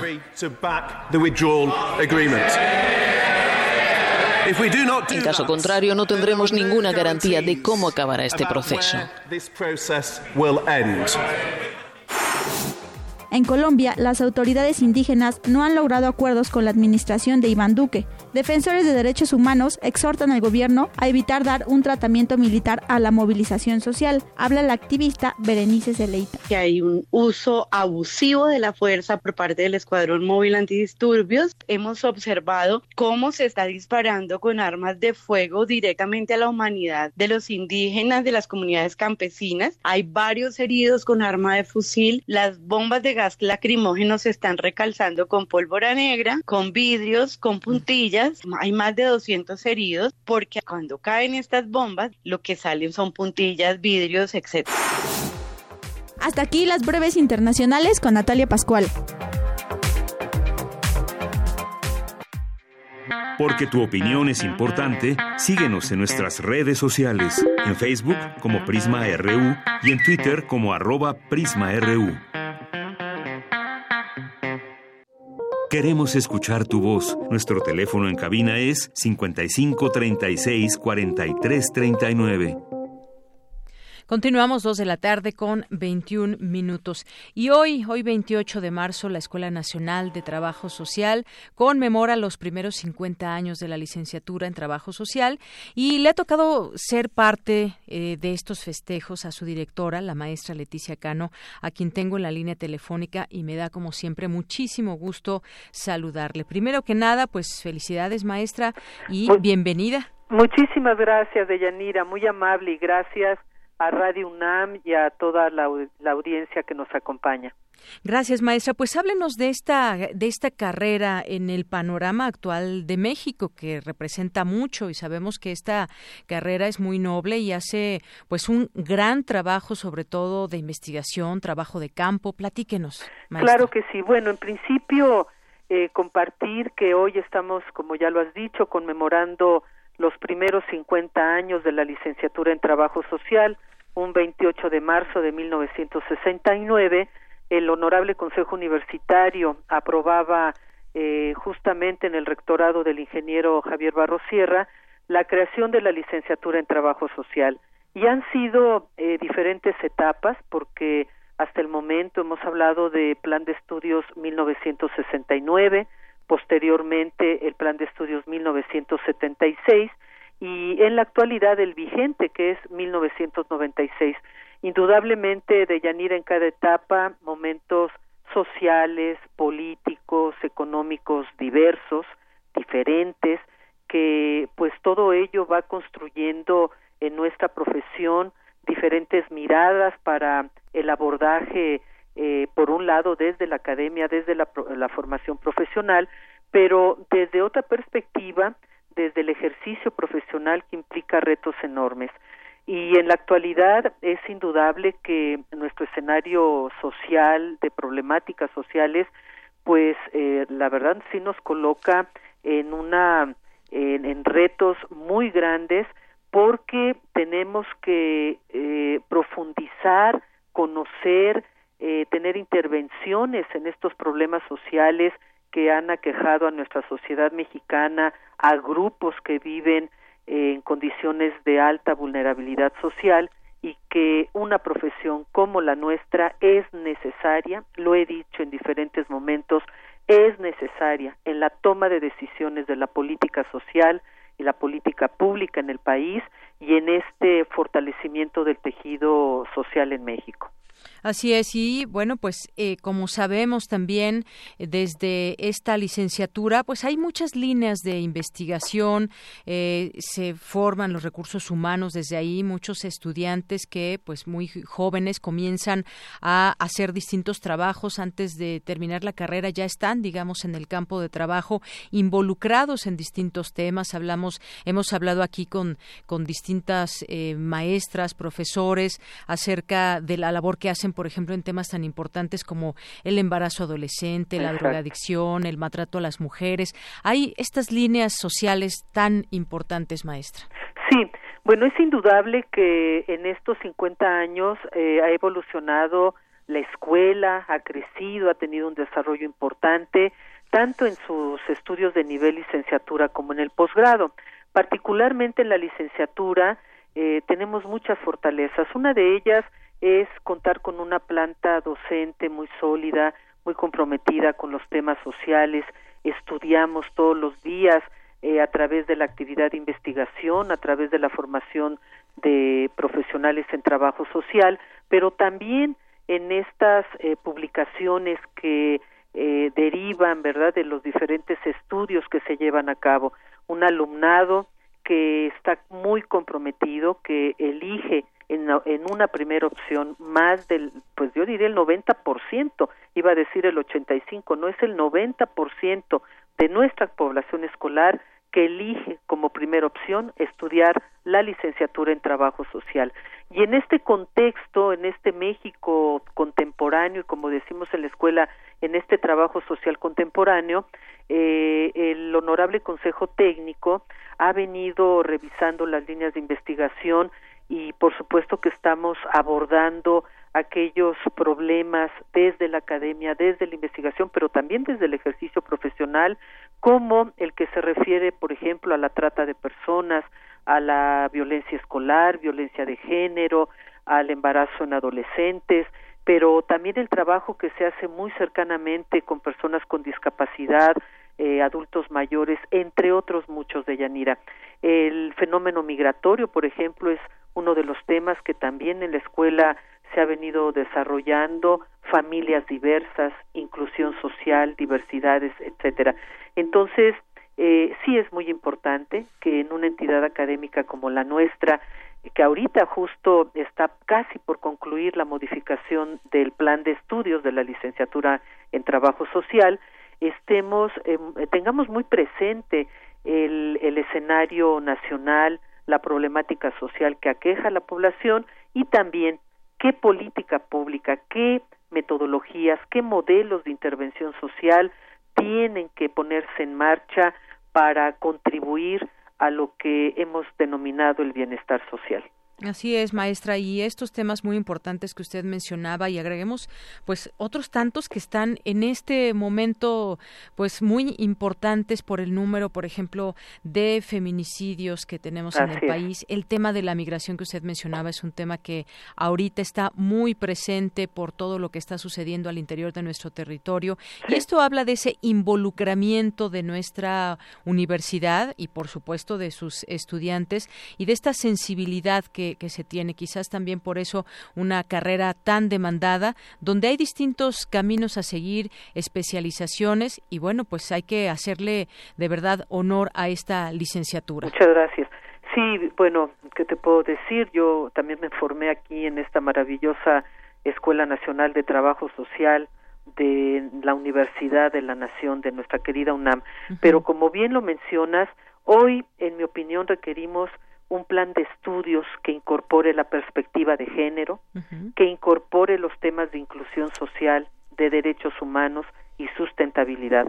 Tenemos que seguir formando profesionales sensibles, comprometidos, que haya eh, pues lo que hemos denominado como un contrato, ¿verdad?, ético con la sociedad mexicana, un compromiso en el que podamos desplegar diferentes estrategias, formas, trabajo comunitario, de desarrollo tanto en los centros urbanos como en las comunidades indígenas o poblaciones originarias. Indudablemente, el trabajo social tiene un ámbito enorme de Yanira para eh, trabajar, para tener intervenciones profesionales y sí, ha sido desde el sector público, pero también lo es desde la sociedad civil, desde el sector privado. Así que, indudablemente, desde aquí, de verdad, yo hago un mayor, enorme reconocimiento a todas las generaciones que se han formado, a exdirectoras, a exdirectores, a claustros, a cuerpos académicos que nos han legado una enorme responsabilidad, sobre todo de estar, en mi opinión, a la altura de lo que hoy requiere un país como el nuestro. Así es, y bueno, por supuesto, una de las fortalezas de la Escuela Nacional de Trabajo Social, pues es su planta académica, quienes están formando a las siguientes generaciones, maestra. Así es, Dayanira.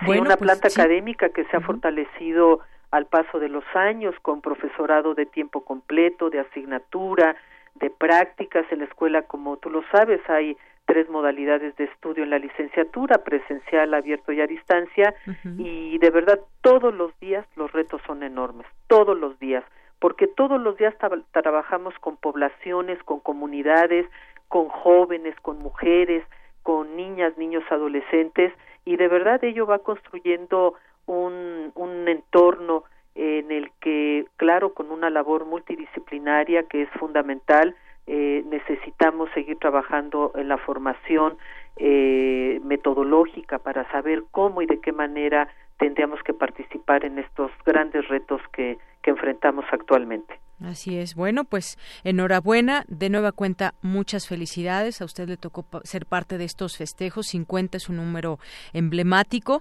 Y pues muchísimas gracias por tomarnos la llamada. Sabemos que hay muchas actividades, están de festejo. Y pues aquí agradecemos siempre en este espacio que nos tome la llamada, maestra. Deyanira, muchísimas gracias. Siempre es un gusto, un placer. Y sí, estamos muy felices por estos primeros 50 años de creación de la licenciatura en Trabajo Social. Un saludo, repito, a toda la audiencia que nos acompaña, a egresadas, egresados y a Radio UNAM, que siempre ha sido tan eh, solidario y una alianza importante para el trabajo que realizamos. Muy bien, maestra. Pues un abrazo y hasta pronto. Hasta pronto, Deyanira. Buenas tardes. Hasta luego, muy buenas tardes. Fue la maestra Leticia Cano, directora de la Escuela Nacional de Trabajo Social.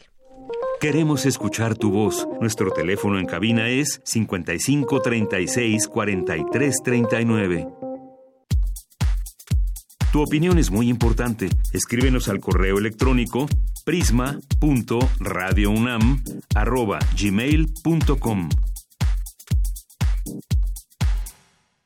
Bien, continuamos dos de la tarde con 32 minutos. Pues muchas gracias que continúan con nosotros. Y tenemos algunas notas nacionales que queremos compartir con ustedes. Bueno, leí hoy aquí en el portal, sin embargo, dice GAISA, aprobación de el presidente López Obrador sube en cuatro meses siete puntos. También los preocupados pasan de 24 a 32 por ciento. La aprobación del presidente es grande, pero en buena parte se debe a que ha construido su confianza a base de, dice aquí, de dinero repartido a través de la entrega de programas sociales, señala el estudio México, la gobernabilidad en tiempos de la cuarta transformación del grupo GA-ISA. Destacó que la tendencia de esta popularidad sigue siendo sólida y creciente, similar a los resultados que presentaron otras eh, casas encuestadoras cuando cumplió sus primeros 100 días, que incluso la colocaron, lo colocaron con cifras de aprobación de 80%. Bueno, eso es lo que dice, sin embargo, eh, que este reparto de recursos de, en programas sociales eh, tiene que ver, y bueno, es con adultos mayores, jóvenes, y que tiene que ver también con esa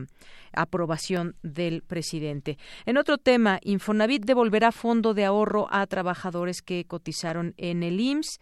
Dice que este fondo de Vivienda para Trabajadores devolverá de manera automática el Fondo de Ahorro para los Trabajadores que cotizaron al IMSS entre los años 1972 y 1992 y que nunca reclamaron su dinero. El programa iniciará el próximo 1 de abril con la devolución automática de 246.5 millones de pesos a 282 mil pensionados, cuyo monto promedio asciende a unos 872 pesos para cada uno. Así que atención, quienes no hayan, eh, digamos, eh, tenido esta ocupado, ocupado ese eh, dinero, pues se les va a regresar. Así lo dio a conocer en conferencia de prensa el director general del Infonavit, Carlos Martínez.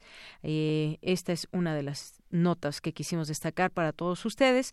Otra de las notas que en la prensa nacional se están destacando es que Rafael Caro Quintero logra aplazar su extradición a Estados Unidos. Logró por segunda ocasión impedir que la Suprema Corte de Justicia de la Nación se pronuncie sobre el amparo que promovió con el cual pretende evitar la extradición a Estados Unidos. Y bueno, pues este narcotraficante presentó esta solicitud para que el ministro Luis María Aguilar Morales se declara impedido para conocer su demanda de garantías. Bueno, pues dentro de lo que cabe, pues como logro se ve este este tema de la no extradición. Y bueno, también tras bloqueos la CENTE, eh, de la CENTE, el PAN pedirá la remoción de Muñoz Ledo. El Partido Acción Nacional dio a conocer que México está frente a un, un estado fallido y a un estado de excepción, pues una de las dos cámaras del Congreso no está cumpliendo con su deber por los acuerdos entre Morena y la Coordinadora Nacional de Trabajadores de la Educación. Bueno, vuelve a llamar la atención los términos en que se maneja el Partido Acción Nacional, un estado fallido, o un estado de excepción. Que esto, pues bueno, no sé si muchos de los que lo utilizaron estos términos conocen lo que implica un estado fallido y un estado de excepción. Pero bueno, ya por ahí contestó también Muñoz Ledo. Eh, dijo que eran unos golpistas, me parece. Y bueno, pues ahí están en esta discusión y hace este esta declaración el grupo del PAN. Por otra parte, la, eh, la CFE dijo hoy dio una declaración su director general, el director de la Comisión Federal de Electricidad, Manuel Bartlett, calificó como falsa la idea de que se esté optando por el carbón para desarrollar la industria eléctrica, por lo que también negó que el país esté alejando de las energías limpias. Todo un tema también hacia dónde debemos enfocarnos en este tema de la industria eléctrica, un tema que por supuesto aquí seguiremos en su momento. Y bueno, pues vamos a continuar ahora con nuestra compañera Dulce que nos dejó esta invitación. A continuación, el director de la Orquesta Sinfónica de Jalapa, el maestro Lanfranco Marcelletti, nos invita a la inauguración del el Festival número 35, el Festival de México, eh, desde el Templo de Santo Domingo. Adelante.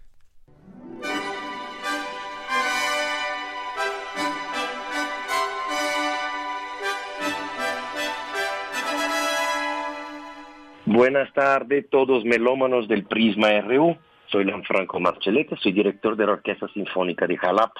En un ratito, ahora a las 8, en el Templo de Santo Domingo, va a empezar la inauguración de la edición número 35 del Festival del Centro Histórico. Nosotros, de la Orquesta Sinfónica de Jalapa, y yo, tenemos el honor, la alegría, la felicidad, celebramos poder hacerse la inauguración del festival este año la Orquesta Sinfónica de Jalapa cumple 90 años, cada 75 años. Y también hay los 500 años de la fundación de la ciudad de Veracruz, con la llegada de Hernán Cortés. Y así que ese concierto para nosotros es muy celebratorio, tanto para el centro histórico de los 35 como todas las fechas que he dicho, 90, 75, 500 años de nuestro estado, y nuestra orquesta, en nuestra universidad. Cuántas criaturitas se usted, ninguna, ninguna. Para empezar el programa vamos a hacer una fanfarria veracruzana, una pieza corta pero que trae elementos muy jarochos, tanto ritmos, melodías, los sones, jarocho. Fue una convocatoria que hicimos para jóvenes compositores veracruzanos. Fueron seleccionados dos, otra fanfarria será hecha más adelante. A de hoy es de Rodrigo Lomán, que hemos escogido porque también trae realmente elementos muy jarochos y podemos celebrar también esta fiesta. Yo me encontré con la bruja. La segunda pieza, el Gloria de Poulenc, que vamos a hacer con el coro filarmónico de la UNAM, con Graciela Morales, la soprano. Es una pieza interesante porque aunque tenga un carácter religioso, pero una manera un poco irreverente, porque el Gloria de Poulenc es una manera alegre, un poco traviesa de celebrar un texto sacro.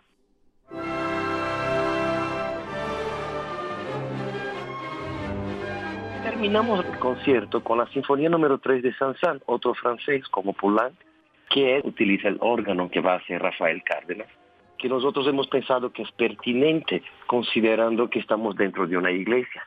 Y este es un concierto muy especial para nosotros. Mañana repetimos en la sala Nesa, también a las 8, ambos conciertos son a las 8. Espero todo, pero va a ser muy interesante escuchar eso en la iglesia, porque tanto la pieza sacra como la sinfonía de Saint-Saëns nos invita a un sitio que tenga esas características de una iglesia. Así que no se olviden, en poco tiempo, a las 8 de la noche, estaremos empezando 15 días de arte, más de 60 funciones, incluso más de 30 sin costo.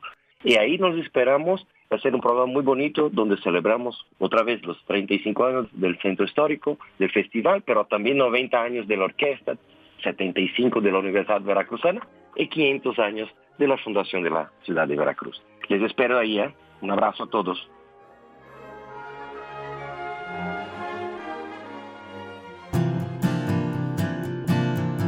Gaceta UNAM. Bien, pues ya estamos aquí en esta sección de Gaceta UNAM y está en la línea telefónica su director Hugo Huitrón. ¿Qué tal, Hugo? ¿Cómo estás? ¿Qué tal, Deyanira? buenas tardes. Muy buenas tardes. Pues misión conjunta UNAM-NASA en Marte. Misión conjunta, así es. Hallazgo de Curiosity muestra nuevas señales de vida en el planeta. Este es un trabajo conjunto UNAM, NASA y CNES. Que posiblemente, Hugo, para el 2030 se pueda llegar a Marte. Ya iremos viendo ahí con todos estos avances que se hacen desde la NASA y la UNAM. Pues a ver si tenemos oportunidad de, de dar, darnos ese gusto. Imagínate. Sería maravilloso sería maravilloso. O por lo menos vivirlo a través de, de los que sí puedan ir, ¿no? sí, sí. Mientras tanto hay que seguir creyendo que estamos a estamos muy cerca de de averiguar si hay vida, si hubo vida en Marte. Exacto, un dato interesantísimo. Y si y si hay algo por ahí escondido, uno no sabe, siempre salen cosas escondidas. Así es. Juegan con nuestros sentimientos, dicen. El planeta Marte. El planeta Marte. Eh, también tenemos en la, en la contra, tenemos el, el, aviso de que nace la, la, Escuela Nacional de Artes Cinematográficas, eh, lo que era antes el CUEC. Y tenemos también la aprobación del Consejo Universitario. Ayer fue la sesión, como ustedes ya lo dieron a conocer, donde se aprobó la cuenta anual 2018, que tiene que ver con la transparencia, el uso de los recursos y también eh, tenemos un nuevo miembro de la Junta de Gobierno, Gerardo Jorge Cadena. Tenemos un nuevo profesor emérito, Sergio García Ramírez. Como ya dijimos, se creó la Escuela Nacional de Artes Cinematográficas, que sustituye el Centro Universitario de Estudios Cinematográficos CUEC y se aprobaron dos nuevas carreras, la 126 y 117, Ciencias de Datos, que es la 126, y la 127, Química Ingeniería en Materiales. Eso es lo que se aprobó en el, Consejo Universitario el día de ayer. Así es. Y en otra nota tenemos que, perdón. No, digo, bienvenidas a estas carreras.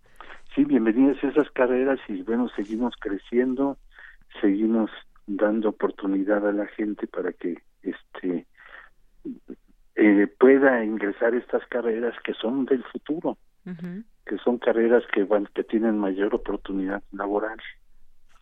Y, y esto es muy importante, interesante lo que hace lo que hace la UNAM para, para todos nosotros. Así es.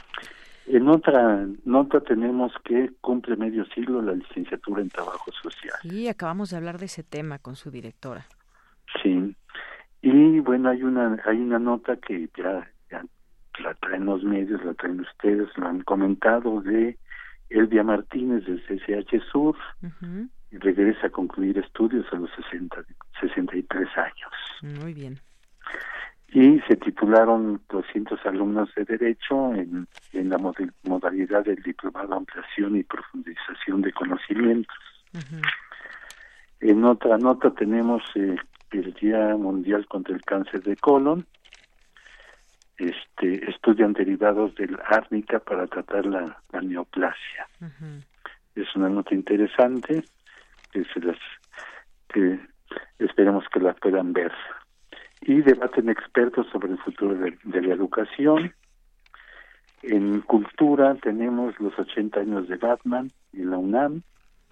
Es un encuentro internacional de narrativa gráfica que inicia el 30 de marzo y concluye el 5 de abril. En una nota que, que también es importante, que es, es una nota de academia, ¿Sí? es el acceso digital a colecciones biológicas. eh, este año se cumplen 60 años de la fundación del Jardín Botánico. Y bueno, se está haciendo la digitalización de todo, de todo el acervo que se tiene. Y el Herbario Nacional otorgó el folio un millón quinientos mil a la hortensia Hydrangea sausae, la cual fue colectada en Chiapas. Bien. Y este año pues se cumplen 60 años de la fundación del Jardín Botánico que podemos conocer y conocer como este y otros datos como el que nos estás dando, Hugo. Este y pues un lugar que, que pueden pueden ir a asistir este sábados, domingos. Es un lugar muy agradable que los invitamos a que lo conozcan somos muchos millones de mexicanos este, alrededor del jardín botánico. Los invitamos a que acudan, lo conozcan y vean vean qué es lo que tenemos ahí. Claro que sí es una buena opción también para el fin de semana. Pues Hugo, ¿qué más? Pues nada más por último este decirles que tenemos también un suplemento especial en este en este número que es precisamente la cuenta anual donde vienen todos los datos toda la información, la rendición de cuentas públicas, todo en qué se en qué se gasta el presupuesto de la UNAM y sus recursos propios. Claro, pues muy importante esta nota, este suplemento y muchísimas gracias, Hugo. Al contrario de Yanira, este, un saludo para todos y como siempre les recuerdo sean felices. Claro que sí. Gracias, Hugo Huitrón. Muy buenas tardes. Buenas tardes. Hasta luego. Relatamos al mundo. Relatamos al mundo. Porque tu opinión es importante, síguenos en nuestras redes sociales, en Facebook como Prisma RU y en Twitter como arroba PrismaRU. Queremos escuchar tu voz. Nuestro teléfono en cabina es 55 36 43 39.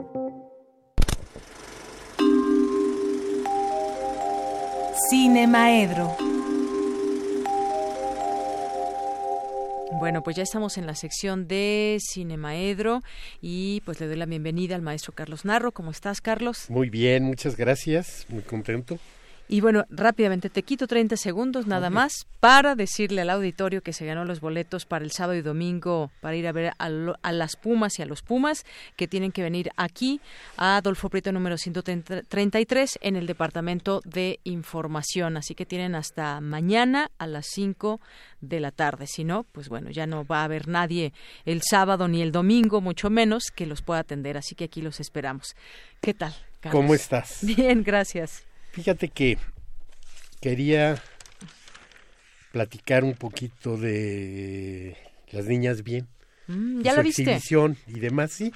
Pero pues, hay una noticia que evidentemente es la noticia lo más importante que este que le ocurre al cine mexicano en este día, en esta semana y probablemente en algunas este, semanas y lo que va del año, yo creo que no hay noticia mayor que la transformación del el CUEC en la Escuela Nacional de Arte Cinematográfico. cuando vimos esta nota dijimos, seguramente el maestro Carlos va a hablar de eso en su sección. es mi escuela. Claro. Digo, ahí me formé en el CUEC y ahora doy clases.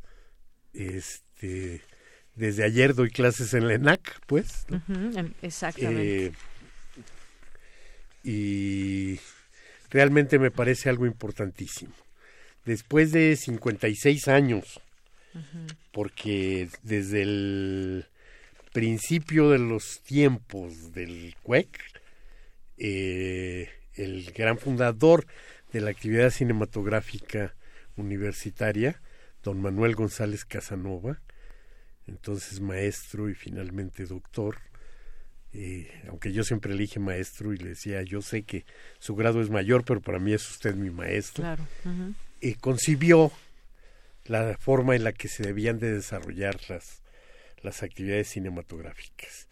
Y entonces tenía planteado que además tenían que estar en distintos lugares dentro de la estructura universitaria, en donde estaban concentradas en la Dirección General de Difusión Cultural originalmente y después en la este, Coordinación de Difusión Cultural, que es lo que hay actualmente.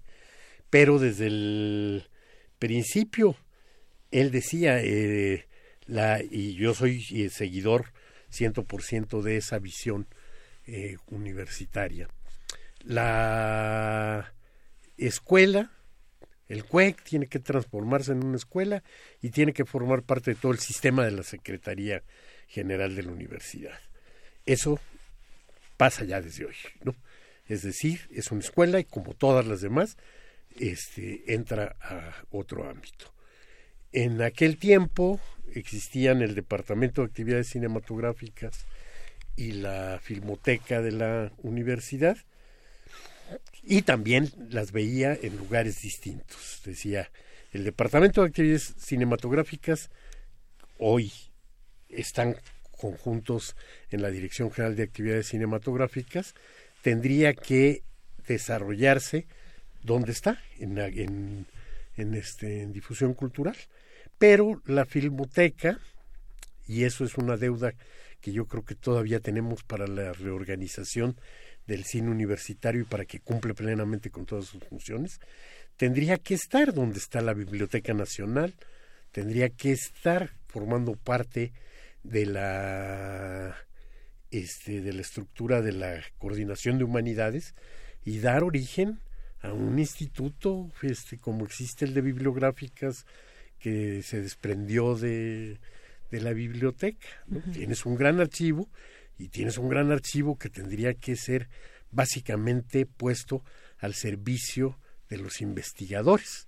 Uh -huh. Desde donde está se da el servicio, pero no es lo mismo, pues, ¿no? O sea, cuando las actividades se, se, este, se privilegian por uno u otro lado, y si se privilegia la, este, el manejo de las películas antiguas para alimentar la, la exhibición, pues sí hay algo ahí un poco eh, erróneo en ese, en ese desarrollo.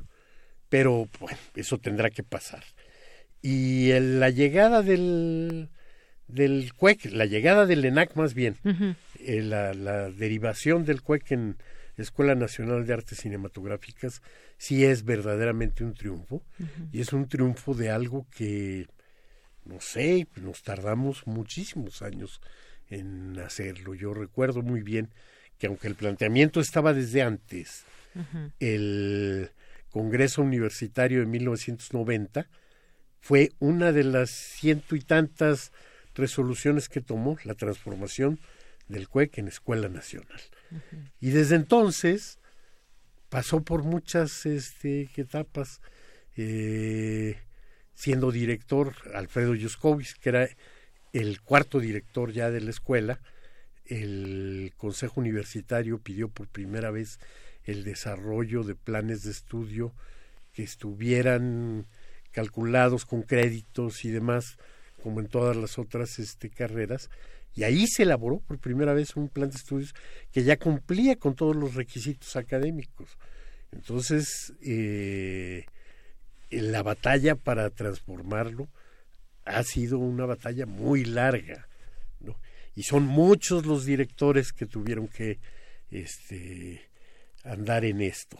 Uh -huh. con distintos ritmos, con distintas intenciones, con distinta calidad también del apoyo de la propia estructura universitaria, porque este es innegable que tal y como estaba el CUEC, pues era un gran escaparate para muchas cosas y muy, y muy bueno para eh, los funcionarios de difusión cultural pudieran eh, presumir los premios, las participaciones en festivales y demás, que pues no es exactamente lo esencial de una escuela de cine. Lo esencial de una escuela de cine es formar cineastas, es formar expertos en distintos campos de la cinematografía. Es otra cosa. Pero bueno, es muy adorna mucho participar en festivales, ganar premios y demás, y eso que diría uno le da mucho prestigio al centro, una de las cosas que convirtió en difícil y lento el poderse transformar en este en escuela.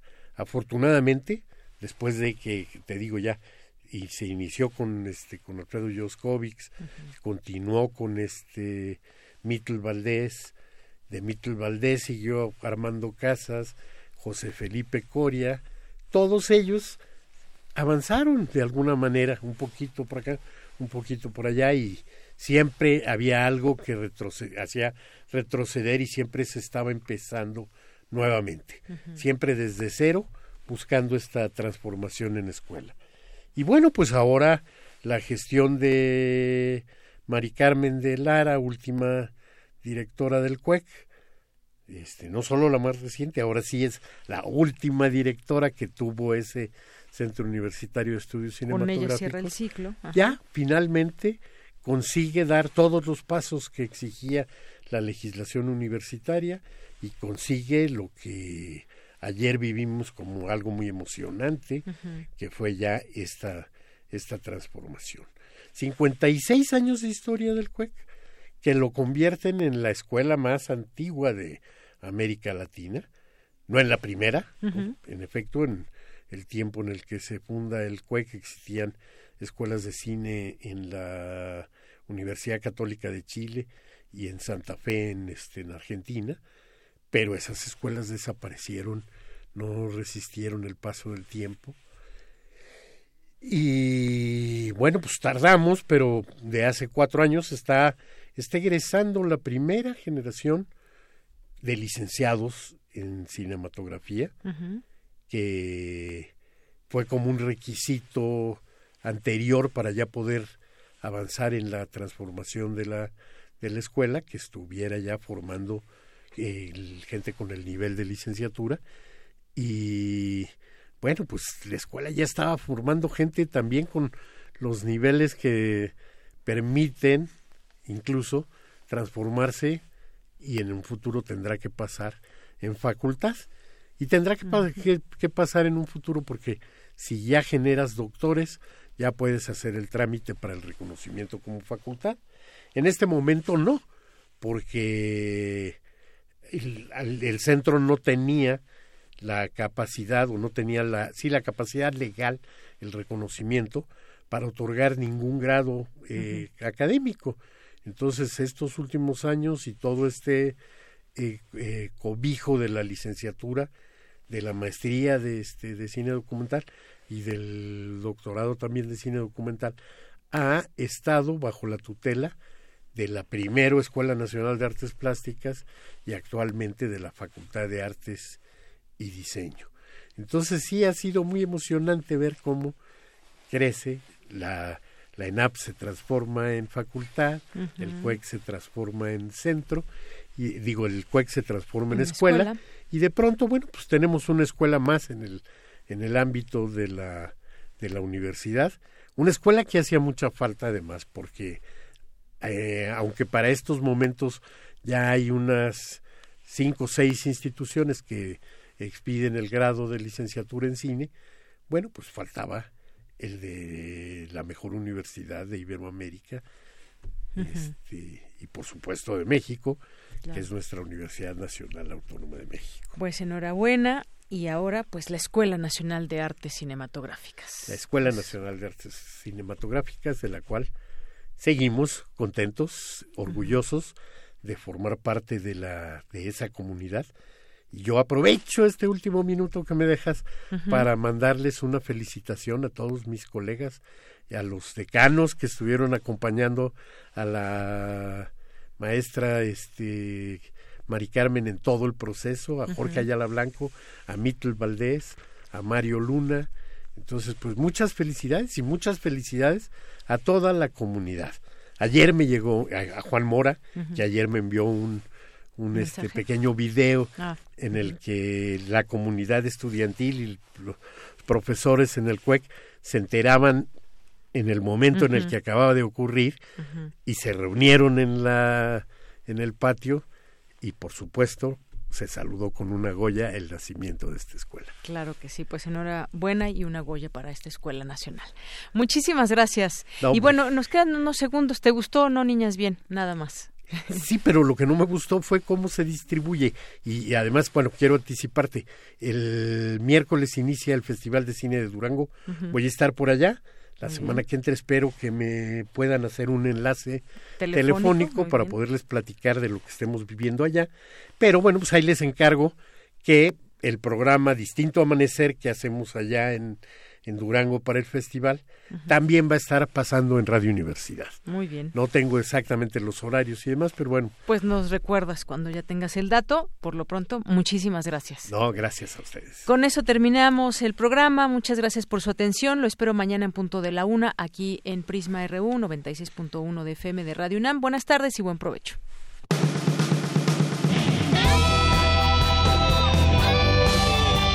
Prisma RU. Relatamos al mundo.